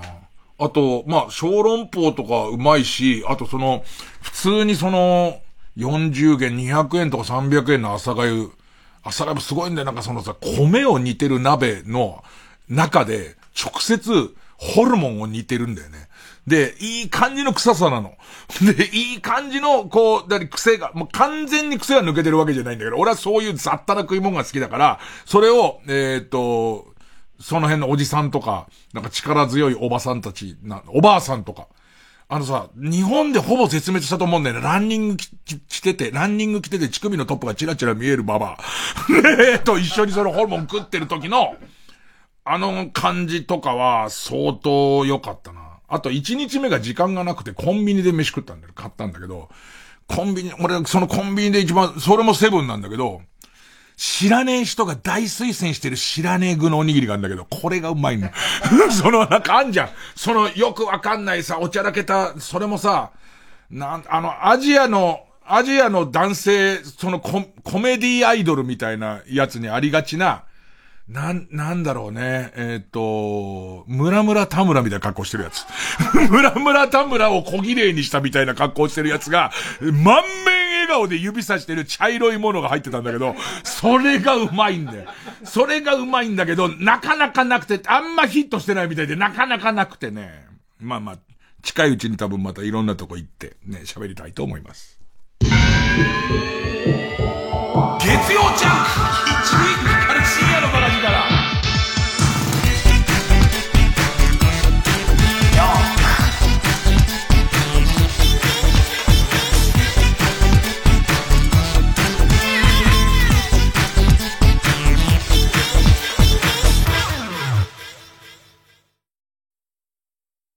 TBS ラジオジャンク。この時間は小学館マルハニチロ他各社の提供でお送りします。ドラマ化も話題の人気漫画「トリリオンゲーム」コミックス7巻まで発売中。稲垣理一郎と池上良一が描くわがまま男のマネーゲーム。1兆ドル稼いでこの世の全てを手に入れる。小学館。成瀬ここみです。私のファンクラブ誕生を記念してあの番組がイベントで復活。成瀬ここみファンクラブ誕生記念。ブルルンハニートラップ復活祭。11月26日日曜日パームス秋葉原。詳しくは TBS ラジオホームページのイベント情報まで。ブルルンハニートラップ。J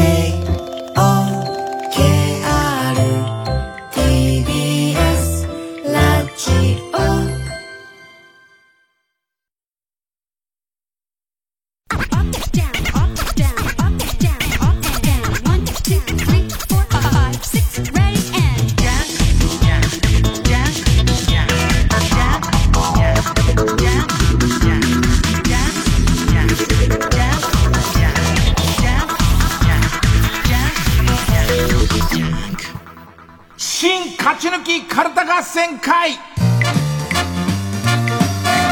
あいつの頭はあいうえお肝心要が書きつけこいやーでも自分がその泊まったホテルが安いとこばっかりやったらシャワーはあんのね。シャワーはえ共同シャワーがあるんだけど風呂がない。それ海外はまあまあ湯船に入る瞬間習慣があんまないから風呂がないんだよね。とにかくえっ、とビオレメンズシートみたいのを買って体中を拭くという。ねえ、体中をゴシゴシ、金玉の裏からパイ裏までゴチゴチ拭くという形で。だからもう風呂を何日かやって、今すっごい風呂入りたいけど、そんな感じで、そのままポカポカに出てる恥ずかしさね。あ、俺何日風呂入ってねえんだっていう。拭いてるよこまめには拭いてるけどね。ねえ、そんなでしたね。あと、台湾のバスが、その、すごいなと思ったら、もちろんスマホを持ってる人はスマホで見ることもできるんだけど、基本的にバス停全部に電光掲示板がついて、あの昔の綺麗なやつじゃなくて、いわゆるなんていうの、えっと、ちっちゃい点でいっぱい表示されてる電光掲示板がついてる全部のバス停ついてる。で、全部のバス停に、路線のナンバーと今何分遅れてるかっていうのが必ず書いてあるのね。だけど、えっと、かなりバス網が発達してるから、1個のバス停で15種類ぐらいそのバスが来るやつがあるわけ。で、そうすると、5行ぐらい、こう表示されて、しばらく表示されたら、次のやつに行っちゃうわけ。で、あと何分で来るんだろうっていうのを一回見逃すと、なんかこう、スマホで操作をしつつそっちも見たりとかしてるじゃん。そうすると永久に俺の目指してるバスが見れない時がある。延々とずっと。あと知らんことがやっぱ面白い。知らんことが、えっと、台湾ってそれだけバスがいっぱい来るから。で、バスをみんなテキパキ利用するから、バス停でだよ。バス停で自分が乗るバスが来たら手挙げないと止まってくんない。あの、タクシーと同じ方式で。で、そういうのを知るのがなんか面白かったり、で、自分の中では、Google マップの弱点とか、まあ、国際的なソフトだからそういうことになるのかなと思うのは、バス停の名前が英訳されて出ちゃう。漢字のまま出ない。俺たちは漢字文化圏の人間だから、漢字は割とありがたいじゃん。で、えっと、なんとか公園って、その中国の、えー、方のなんか古い漢字だけど、なんとか公園っていう、えー、バス停で降りたいけど、Google の方には、えー、なんとかパークに、それが、それもいい、発音の方で当ててるなんとかパークになってるわけ。でも、車内は、車内の電光掲示板には漢字でしか表、表記されなくて、アナウンスの方は、えっ、と、漢字の、その中国語のアナウンスと英語の流暢なアナウンスが入るわけ。それが俺にはこう、あ、漢字のままで表示してくれればいいのに、英語の発音が全然聞き取れないし、英語読みがわからないから、それさえ改善されたらもう、もう完全無敵だけど、まあ無敵なのが面白いのかっていうと、全部ね、便利で、何の、別に日本と同じに、もう脳の中にチップを埋め込みましたから、普通に日本でいるみたいな感じになりましたよって言われても、そんなに面白くはないだろうから、多少不便なのがいいのかなとは思ったけどね。さあ、えー、カルタいきます。えー、このコーナー毎回2つのテーマのカルタが戦って生放送で番組を聞いている皆さんからのメール投票で勝敗を決めます。対戦するのは前の週に勝ち抜いてきたカルタと現在たくさんのテーマを同時に募集している予選ブロックの中で一番盛り上がっているチャレンジャーのカルタです。えー、勝つごとにあ行から家行、家行から作業と進んで負けると予選ブロックに戻ります。和行を勝ち抜ければカルタは完成でゴールインです。えー、同じ文字で3連敗するとテーマは消滅です。さあ、えー、今週の対戦カード、まずは現在勝ち抜き中。今年3月に終了したタモリクラブを必要としている人のために、いつか番組が戻ってきたらやりたそう、やりそうな企画を考えようというテーマの、いつか戻ってくる日のために、タモリクラブ企画カルタ。作業です。で、対する予選ブロックから登場のチャレンジャーのカルタは、えー、頭がたくさんある。砂浜の中を泳いでくる。もう砂浜にも上がれる。実は幽霊などアイデアが出尽くした感があって困ってるであろうサメ映画界に、みんなでアイデアを提供しようというテーマのまだいけるサメ映画カルタ。えー、今週はア行のカルタに。見てきたよ、サメ映画。なんつったっけ一番新しいやつ。えっ、ー、と、な、なんつったっけメグ。メグ、M、M、MEG だっけメグ2っていうやつを、たまたま、えっ、ー、と、神さんに頼まれて、えっ、ー、と、並ばないと買えないパン屋さんに行って、したらそこで、えー、整理券配って、朝の9時に整理券配って、パンが受け取れるのは12時からですって言われて、この間何したらいいんだよつって探したらメグやってたから、メグ2見たんだけど、メグ2ね、すごいなと思ったのは、分かって作ったもうこれと同じテイストなので、こうするといい、なんかその、サメ映画なの。SF 映画と見せかけてサメ映画なのね。だから、深海5000メートルでも大丈夫な潜水服みたいなのができてて、で、そこでサメと戦うの。ね、だけど、深海5000メートルでも大丈夫なやつだから大丈夫だっていう説得力以外のことはない。で、みんな多分、これが SF 映画だから深海5000メートルでこういうもんだよっていうのを言い出すともキリがない。大丈夫なんだから。で、サメが追っかけてる時に、えっと、もうちょっと深いとこ行っちゃって、ビキビキビキって割れかけたりとかしてるけど、大丈夫 その感じと、ちゃんと上がってきてリゾートでも戦うのね。ただ問題は、最後の、割と中盤以降ぐらいいけんじゃん結構サメ映画って割り切ればって思ってたんだけど、中盤以降ぐらいになってから、お前いつの間にそんなに強くなったんだよとかセリフが出てきて、ああ、ワン見なきゃダメなやつだこれ、つって。で、突然何の紹介もなく強い友情に結ばれたやつ出てきちゃったりして、あ、それはちょっと困ったけど。まあ、その、メグ3には使われるかもしれないような、えー、まだいけるサメ映画カルタ。えー、初登場であ行です。じゃ行きましょうか、まずは。タモリクラブ企画カルタ。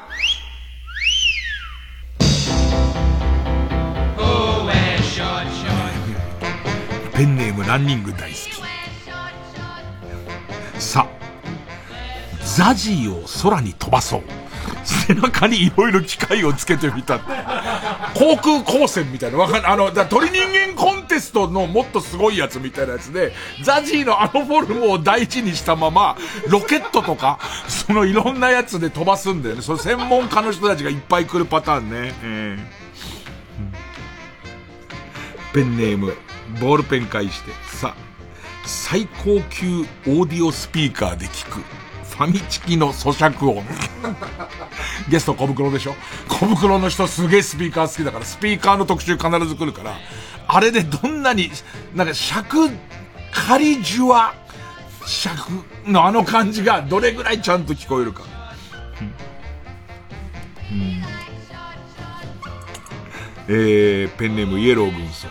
さあ、サンマの腹渡だけを調理して美味しく食べよう。ああ、ありがちだね。ええー今日は身は食べません。俺皮の回出てる。皮だけ食べるっていう回。ゲストが多分、えー、渡辺まりなとか、渡辺一慶とか、その綿の 綿のついてる人でみんな食べると思う。よかちょろ。タモリクラブ企画からだ。さあ、猿山の猿たちに当てれこしよう。もう面白いもんね。もう、もうすでに絶対面白いもんね。えー、っと、山寺さんとか、山寺さん一流声優が来たりとか、その辺はもう、相当な手だれがやってくれるんだろうね。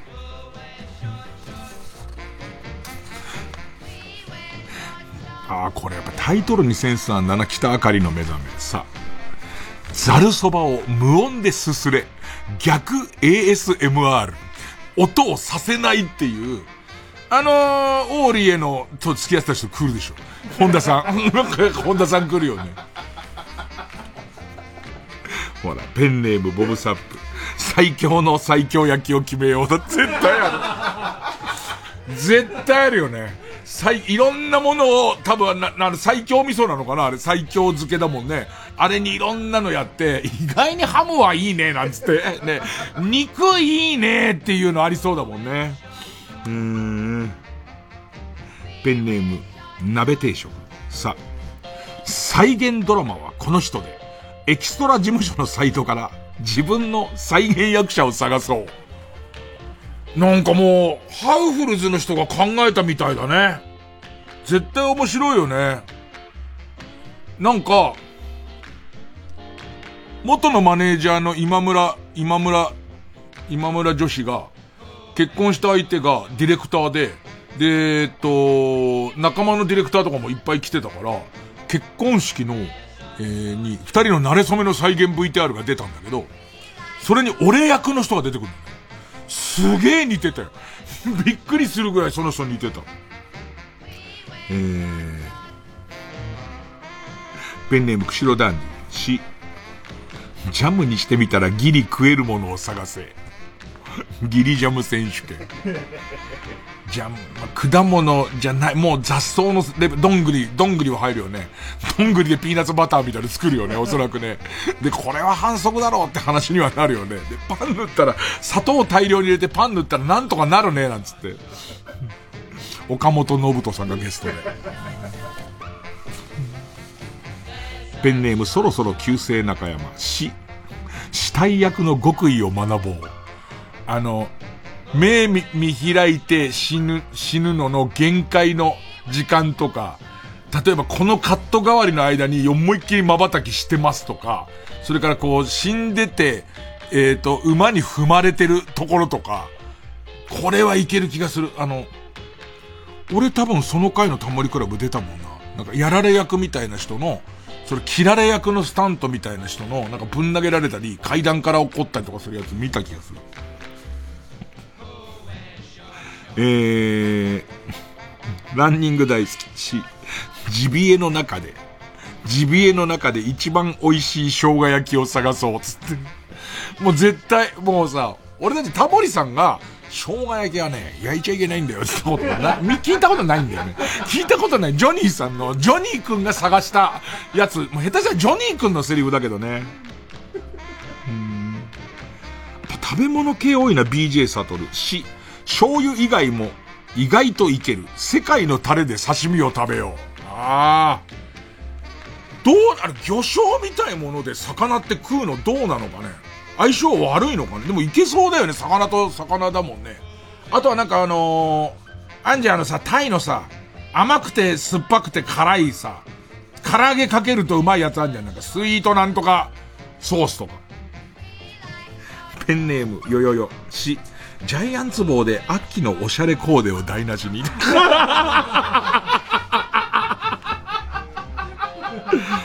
いいな誰逃れ？ゲスト誰逃れ？誰逃れに来てほしいな誰ちゃん野球好きだしね、グって言ってほしいよね。あの、ひさしを V 字に絞ってほしいよね。かなり絞ってほしいし、横かぶりとかしてほしいよね。スーパーモデルと名前の付くやつは全員出てきてほしいよね。勝てるやついるのかなジャイアンツ棒のコーデで。ねペンネームウルトラマンキラ太郎。し、精霊流しで熱くなれ。タモリ界争奪、精霊流しチャンピオンシップ in 神田川だって。いいね。精霊流しでレースして、ボートレースの実況の人はつけてほしいよね。一番最初は、えー、っと、去年のあなたの思い出がなんだけど、各線一斉にゲートインしましたみたいな。ペンネーム。ただ今日を生きる。し、死んでないのに戒名をつけてみよう。漢字を並べて誰のことかわかるような戒名を勝手につけてみる回。ゲストは金田一秀穂先生。あと、お坊さん系の人だよね。お坊さん系の人って誰だよ。なんか偉い住職とか、そういう人とかいてほしいよね。これも、これもやりそうだな。三白眼のすく水アームカバー。し、絞って絞ってププッピドゥ。ケチャップやマヨネーズのブピピ音で音楽を奏でよう。サンプリングしてくんだろうね。でいて、その音を出すのに、タモさんとかが、この量だと音が低いみたいなことを編み出していくのが面白いんだろうね。バビっていう音とかをうまく入れてね。えー。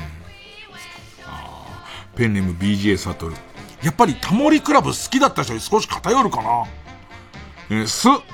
スーパーの呼び込みをザ・ファーストテイクっぽく呼び込みくんに一発録音しよう。あれはね、本当に難しいね。俺スーパーの呼び込みやってたから、あれのファーストテイクいいよね。噛んじゃったりとか、するもんね。特売、なんか値段をちょっと言い間違えちゃったりとかしても、そのまま使われる。うん。ピストルチョコ、ス、スナックのカラオケの履歴を見て、どんなお客さんが来てたか想像してみよう。ああ、面白いと思うよ、多分。これは多分、おじさんの集団に合わせて若い子がこれを入れたんだと思うみたいなのを、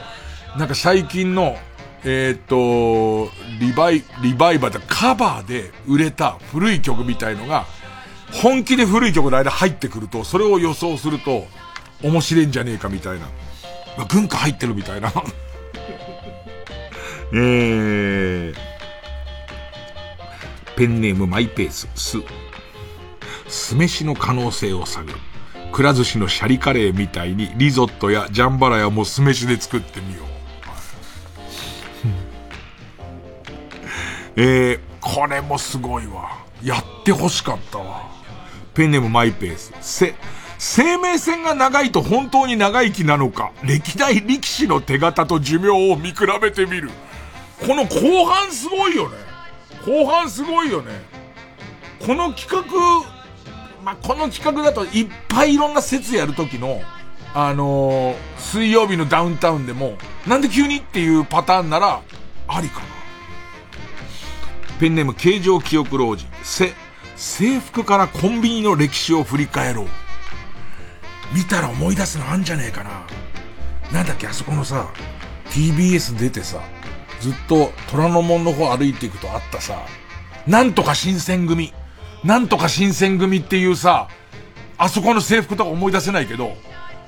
ポプラとか全然思い出せないけど、ニコマートの制服とかを 見て、ああ、あったわ、ニコマートみたいなやつ、焼きそばまんよく食べたみたいな。ペンネームどうにもならんよ、せ。世紀の勝負。さすまたバーサス勝又って。勝又さんの元気をさすまたで止めるっていう。ペンネーム T シャツ仕様。せ、せめてものお礼に、コンビニでトイレを借りた人が何を購入したか徹底調査。あれよく言う、よくさ、アルバイトのやつとかがさ、なんかこう、あんなのいいんだよ、めんどくせえから来んな、みたいなこと書く、ね、それこそ掲示板とかに書くけどさ、別にお前に礼でやってるわけじゃないよ。ここに立ててくれたオーナーに対してやってんだよ。えー、ペンネームランニング大好き、そう。そっくりさんを集めて飲み会をしよう。そっくりさん集めて飲み会する上に、あのー、カニカマとかだよね。その、食べ物もみんな、それ系で集めて、なんかその偽物だけでやるみたいな感じかな。えー、ペンネムシグ。そう。ソネでもギャルでもなくなったギャルソネの新しい芸名を考える。うーん、黒目がち。ねえねえ、そういうこう新しい、その特徴をいっぱいみんなで言って、こう作っていくっていう。さあ、えー、このコーナー、この、このカルタ盛り上がれば盛り上がるほど、なんかこう、もったいないことをしたなって感じになるね。さあ、対するはこちらです。まだいける、サメカルタ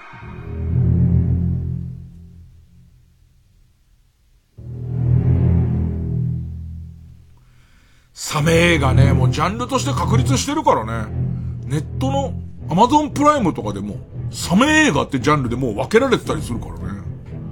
えー、ペンネーム鍋定食。あ、秋元康が、今度はサメをプロデュース映画、サーメー A48 物語。いっぱいんだね。いっぱいって一番人気のサメに噛まれたかったりするのかな？ね。えーペンネームポンポンデカオ。あ、足がちょっとチクチクすると思ったら、ドクターフィッシュが全部ちっちゃいサメ。ちっちゃいサメ。俺ら好きなんだろうな、このちっちゃいサメがどうも好きだな。チクチクチクってやってんだけど、いいのはさ、そのさ、足入れようと思って寸前で止めるとさ、ちょうど水面のところに背びれがいっぱいちっちゃい背びれでこうやってこう来る感じっていう。ペンネーム、背中にはいつも幸せのポップコーン。あ、アイドルを狙うサメが、ペンライトを怖がっていることに気づき、ファンが延々とおたげをし続ける。ああ。それあれでしょ？映画のタイトル、サーメー48でしょ？ねえ。頑張るんだよなオタクって呼ばれてるみんなが頑張んだよね、オタゲーで。ペンネベニアウンコ。あ、アーモンド小魚の中から襲ってくる。いたーだいたー片口は知らないやついたっつって。ペンネーム、相田二郎。相田二郎もこれ選ばれるって思ってないだろうな、これさ、初めてな感じするけど。あ、アスナロ白書とシナリオが全く同じだった。アスナロ白書にサメが入り込む要素が全然ないからね。えー、ペンネームハンバーグカレー。あ、慌てて逃げ惑う人のシーンに、チンプレイ、コープレイのミノモンタ風アテレコが入る。おや背中を焼いてる場合ではないですよ。沖の方からサメが、サメが来たよーいっていう。ね。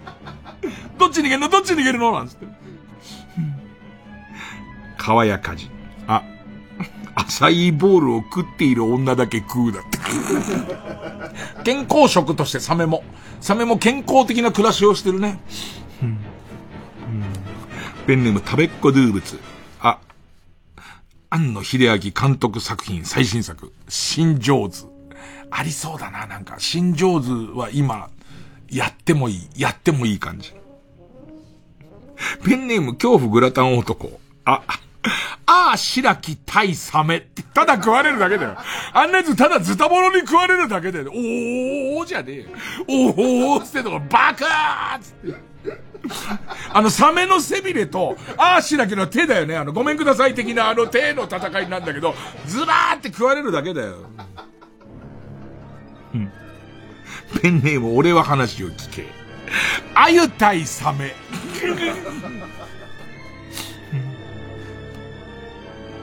ペンネーム走る冷蔵庫。い、井戸から貞子が出てくる。その後サメも出てくるっていう。違う種類の怖さが出てくるからね。ペンネームインドカレー。い、磯の香り漂う 4D 版の上映もあり。サメの出てくるところの工夫だな。ペンネーム北あかりの目覚め。一覧の味集中カウンターから不意にだ。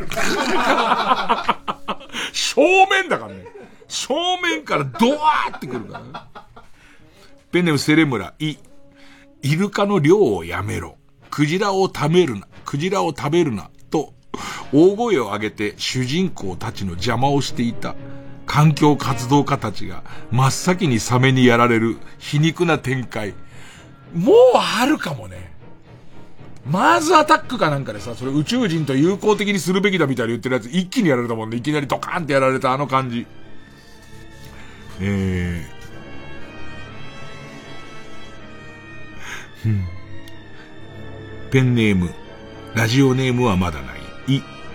一週間後、サメに食われる主人公がタイムリープしてやり直す。また？またね、もう。えー、釧路ダンディ。うウィードたち犬軍団とヒグマとサメの三つどもえ。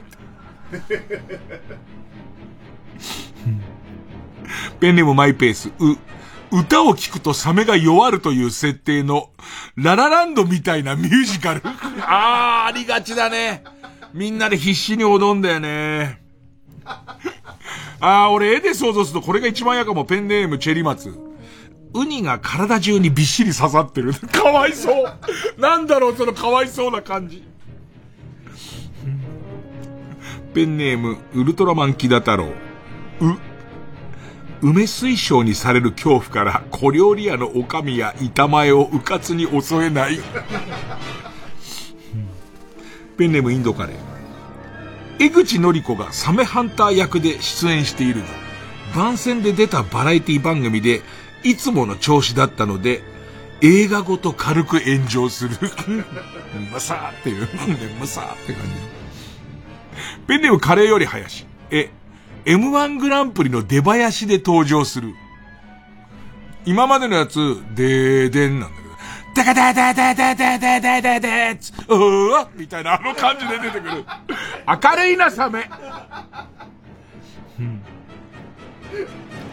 えー、ペンネームジョーカーマーチ。エビ原ゆり。さかなクン、イカちゃんなど魚介類が名前に入ってる人だけバクバク食べられる。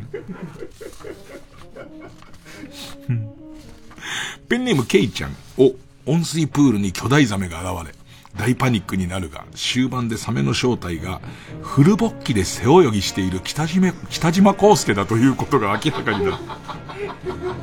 で、なんだよ、明らかになった。明らかになった結果なんだよ。うん。でかいな、これ、ペンネームシグ。スケールでかい。オーストラリアは実はでかいサメだったっていう。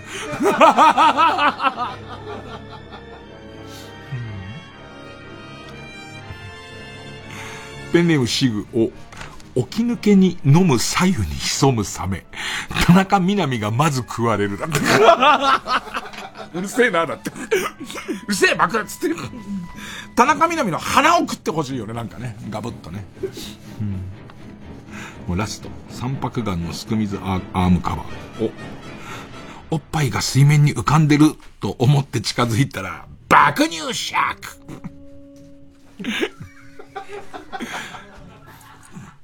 台湾で夜中に選んでまして台湾で夜中でその、あの人が睨んでるところがもうね、怖くて、あの、別になんかミーティングルームみたいなとこあるんですけど、そこ真っ暗の中で一人で、爆乳シャークってなんだよ、つって。一人で、爆乳シャークってなんだよ、だって向こうからうっすら歌声聞こえてきて、まあ同じようなもんだなと思いながら、ね、こっちは音読しちゃってんだからネタ。ということで、えー、投票は CM またぎかなえー、と、リスナー投票をやります。どっちが勝ったか、えー、タモリクラブ企画カルタならメールの件名に、カタカナでタモリ。えー、サメ映画カルタならメールの件名にカタカナでサメと書いて、メールの本文の方に住所、氏名、年齢、電話番号を書いて、これからかかる CM の間を送ってください。投票は1人1回で抽選で3名様にバカ力カードをプレゼントします。メールアドレスは baka.tbs.co.jp baka.tbs.co.jp です。それでは一旦 CM です。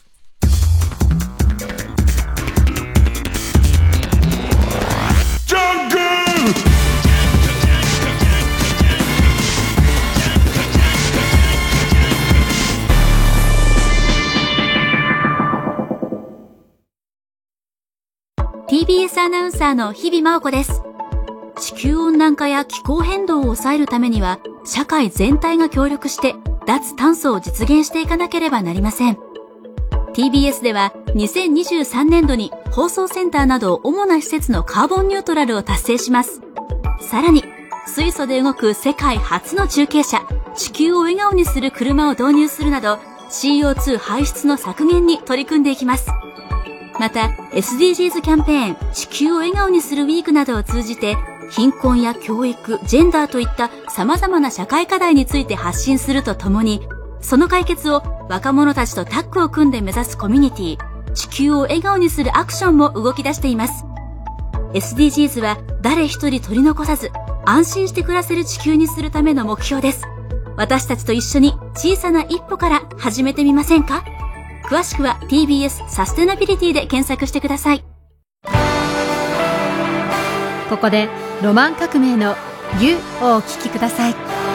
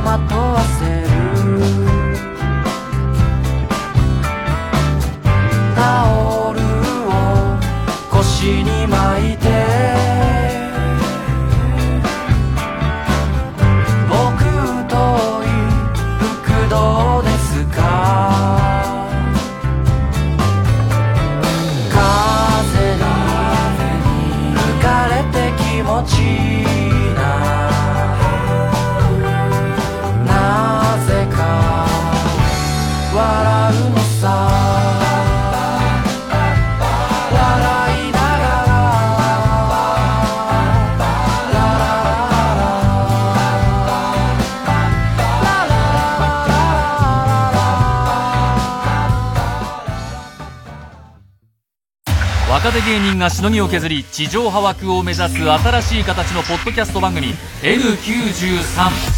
岸高野の豚ピエロ。パンプキンポテトフライの剣。吉井正夫の今何してる？体たちの最果ての先生。金の国の卵丼ぶり。この5番組合同イベントが9月13日水曜日に開催決定。場所はザ・高円寺2で夜7時開演会場チケット配信チケット販売中。詳しくは TBS ラジオのイベントページで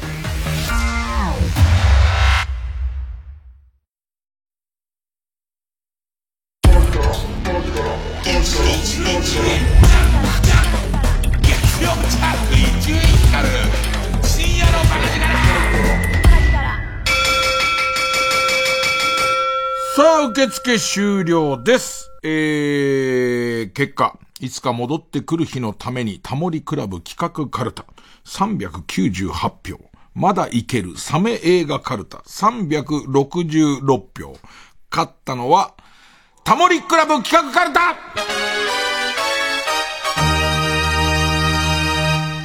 いやー、サメもいいですけどね。なんか、メグを見て、んなんか、ああ、ありだなって思った。うんまあ、だけど、おすすめかっていうと別におすすめではない。で、あと、えっ、ー、と、ああ、俺、なんだよ、ワン見なきゃダメだったのかと思ったけど、ま、あ、ワンは別に見ない。ねえ、でも、まあまあ、なんか、こう、サメ映画っていうジャンルでは、中国とアメリカの合作でそこそこ金かかってんだよね。食べられちゃうっていう感じはすごいした。ねさあ、ということで、えー、いつか戻ってくる日のために、タモリクラブ企画カルタは他行です。あ、他行、タモリの他。えー、まだいけるサメ映画カルタは予選ブロックに戻り、引き続きあ行の募集です。さあ、ここに、ここに対戦、対戦相手は、こちら。日々これゾンビカルタ。死んだはずだよトミさんえー、ゾンビあるあるやゾンビの日常がテーマのカルタです。えー、2019年5月6日に負けて以来228週ぶり。しかも今2連敗中っていう。いや、これね、しばらく空いて、やろうって思った時に、コロナがひどくなってちゃって、なんかこう、ゾンビって基本的に感染パニックだから、あんま笑えねえな、みたいな。意外にそんな配慮あったんだって、俺の中で。俺の中ではちょっとこう、なんか映ったとか感染したみたいなことが、笑えねえかなと思って閉じてたんですけど、もうみんなどんな話だったのかもう忘れちゃってますもんね。えーっと、例題、魔行、魔行ですね、魔行。えー、例題、ペンネーム、綺麗な金玉。ま、街に捨ててあった車に乗り込み、ゾンビの群れを抜けようとするが、前方のゾンビを検知して自動ブレーキが作動したため、アクセルが効かない。えー結局食われる。えー釧路ダンディ。ま、真似田聖子オンステージ。みんなが後ろ後ろと騒ぐので、本人登場と思いオーバーアクションでゆっくり振り向いたら、松田聖子のゾンビにガブー僕はここ。ペンネーム僕はここ。真面目な顔で腐ったみかんの話をゾンビにしている武田鉄矢。武田鉄矢本物？この場合は？ねえねえ。一人が腐ってるとみんなが腐るって話をゾンビの前でしてうがっていう顔されてるっていうかね。えー、ということで、せっかく復帰して3連敗で終わるってこともありえますけどね。えー、タモリクラブ企画カルタは、えー、他行。日々これゾンビカルタは魔行です。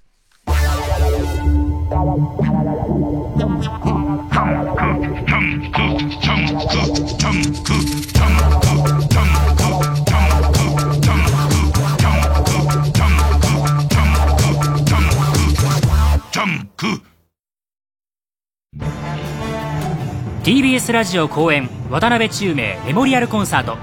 去年12月に行われた感動のオーケストラコンサートが帰ってきた。出演は櫛田明中川翔子堀江光子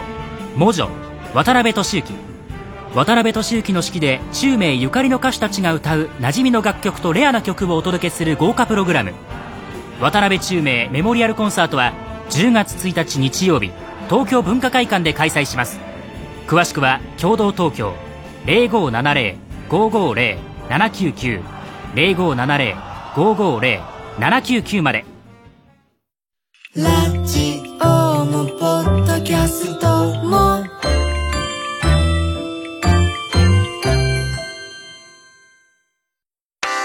マイナビラフターナイトでは毎週5組の芸人のネタをオンエア。YouTube の再生回数リスナー投票などを集計して月間チャンピオンが決まります。ぜひ番組や YouTube を聞いて面白かった一組に投票してください。詳しくはマイナビラフターナイトの公式サイトまで。TBS ラジオ JUNK。この時間は小学館マルハニチロ他各社の提供でお送りしました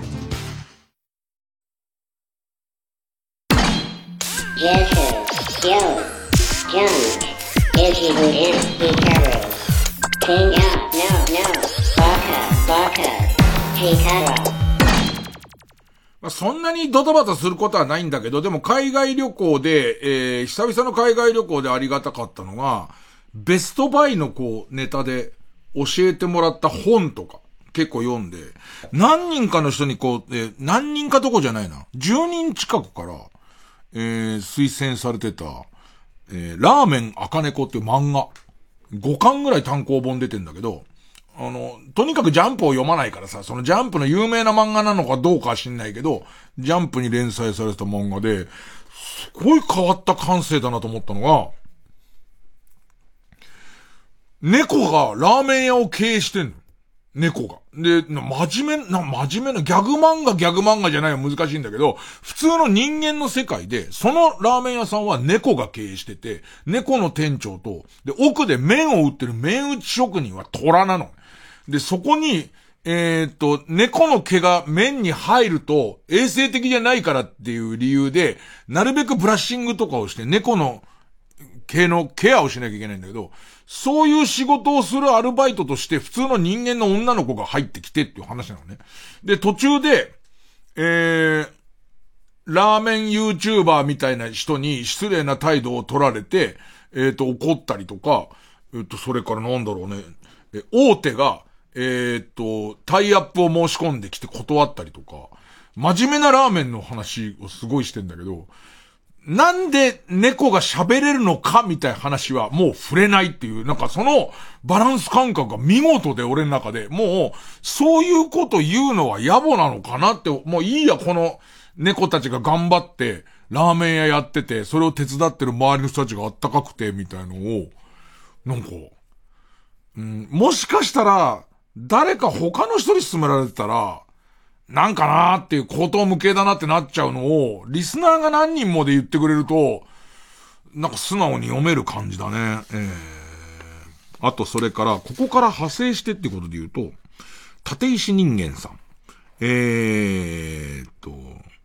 伊集院さん、はじめまして。私は大学の卒業論文で石井被災地、漫画家ね。石井被災地について取り上げるほどの石井被災地ファンです。そんな、えー、私の今年のベストバイは、石井被災地著、花の雨が降る、ロカエピソード集。こちらは伊集院さんが昨年のベストバイで紹介されていたロカの本編で書かれなかったエピソードを改めて書いた作品。えー、っと、本編、ロカに続き自費出版でページ数は50ページにも満たないですが、本編に引けを取らない読み応えで、えー、ラストも良かった。で、これは、あ、すごい時代だなと思うのは、アマゾンで、えー、っと、安く買えるようになってて、これも読んだけど、よかったね。ロカは、まずロカを読んでなんだけど、ロカも面白かった。去年のベストバイで教わって、これに本当に単行本に満たないぐらいの量でももう電子書籍出せんだと思って、なんか漫画面白いの紹介してくれて、ありがとうございました。私ね、疲れてますよ。あの、台湾から繋がってますんで今日ここまで。ね。みんなも寝れば俺も寝る。TBS ラジオ公演林部聡コンサートツアー2023朝虹は雨夕虹は晴れデビュー7年目今年のテーマはレインボー一日に二度虹を見られたら想像するだけでワクワクするそんな奇跡を林部聡の歌声でこの秋皆様にお届けします。ご期待ください。11月7日火曜日は大宮ソニックシティ大ホール。26日日曜日には神奈川県民ホール大ホールにて開催します。チケット情報などの詳細は TBS ラジオホームページのイベント情報またはオフィシャルサイトをご覧ください。TBS ラジオ。総合住宅展示場 TBS ハウジング大田会場。群馬県大田市内イオンモールのすぐそば。最新モデルハウスで営業中。3時です。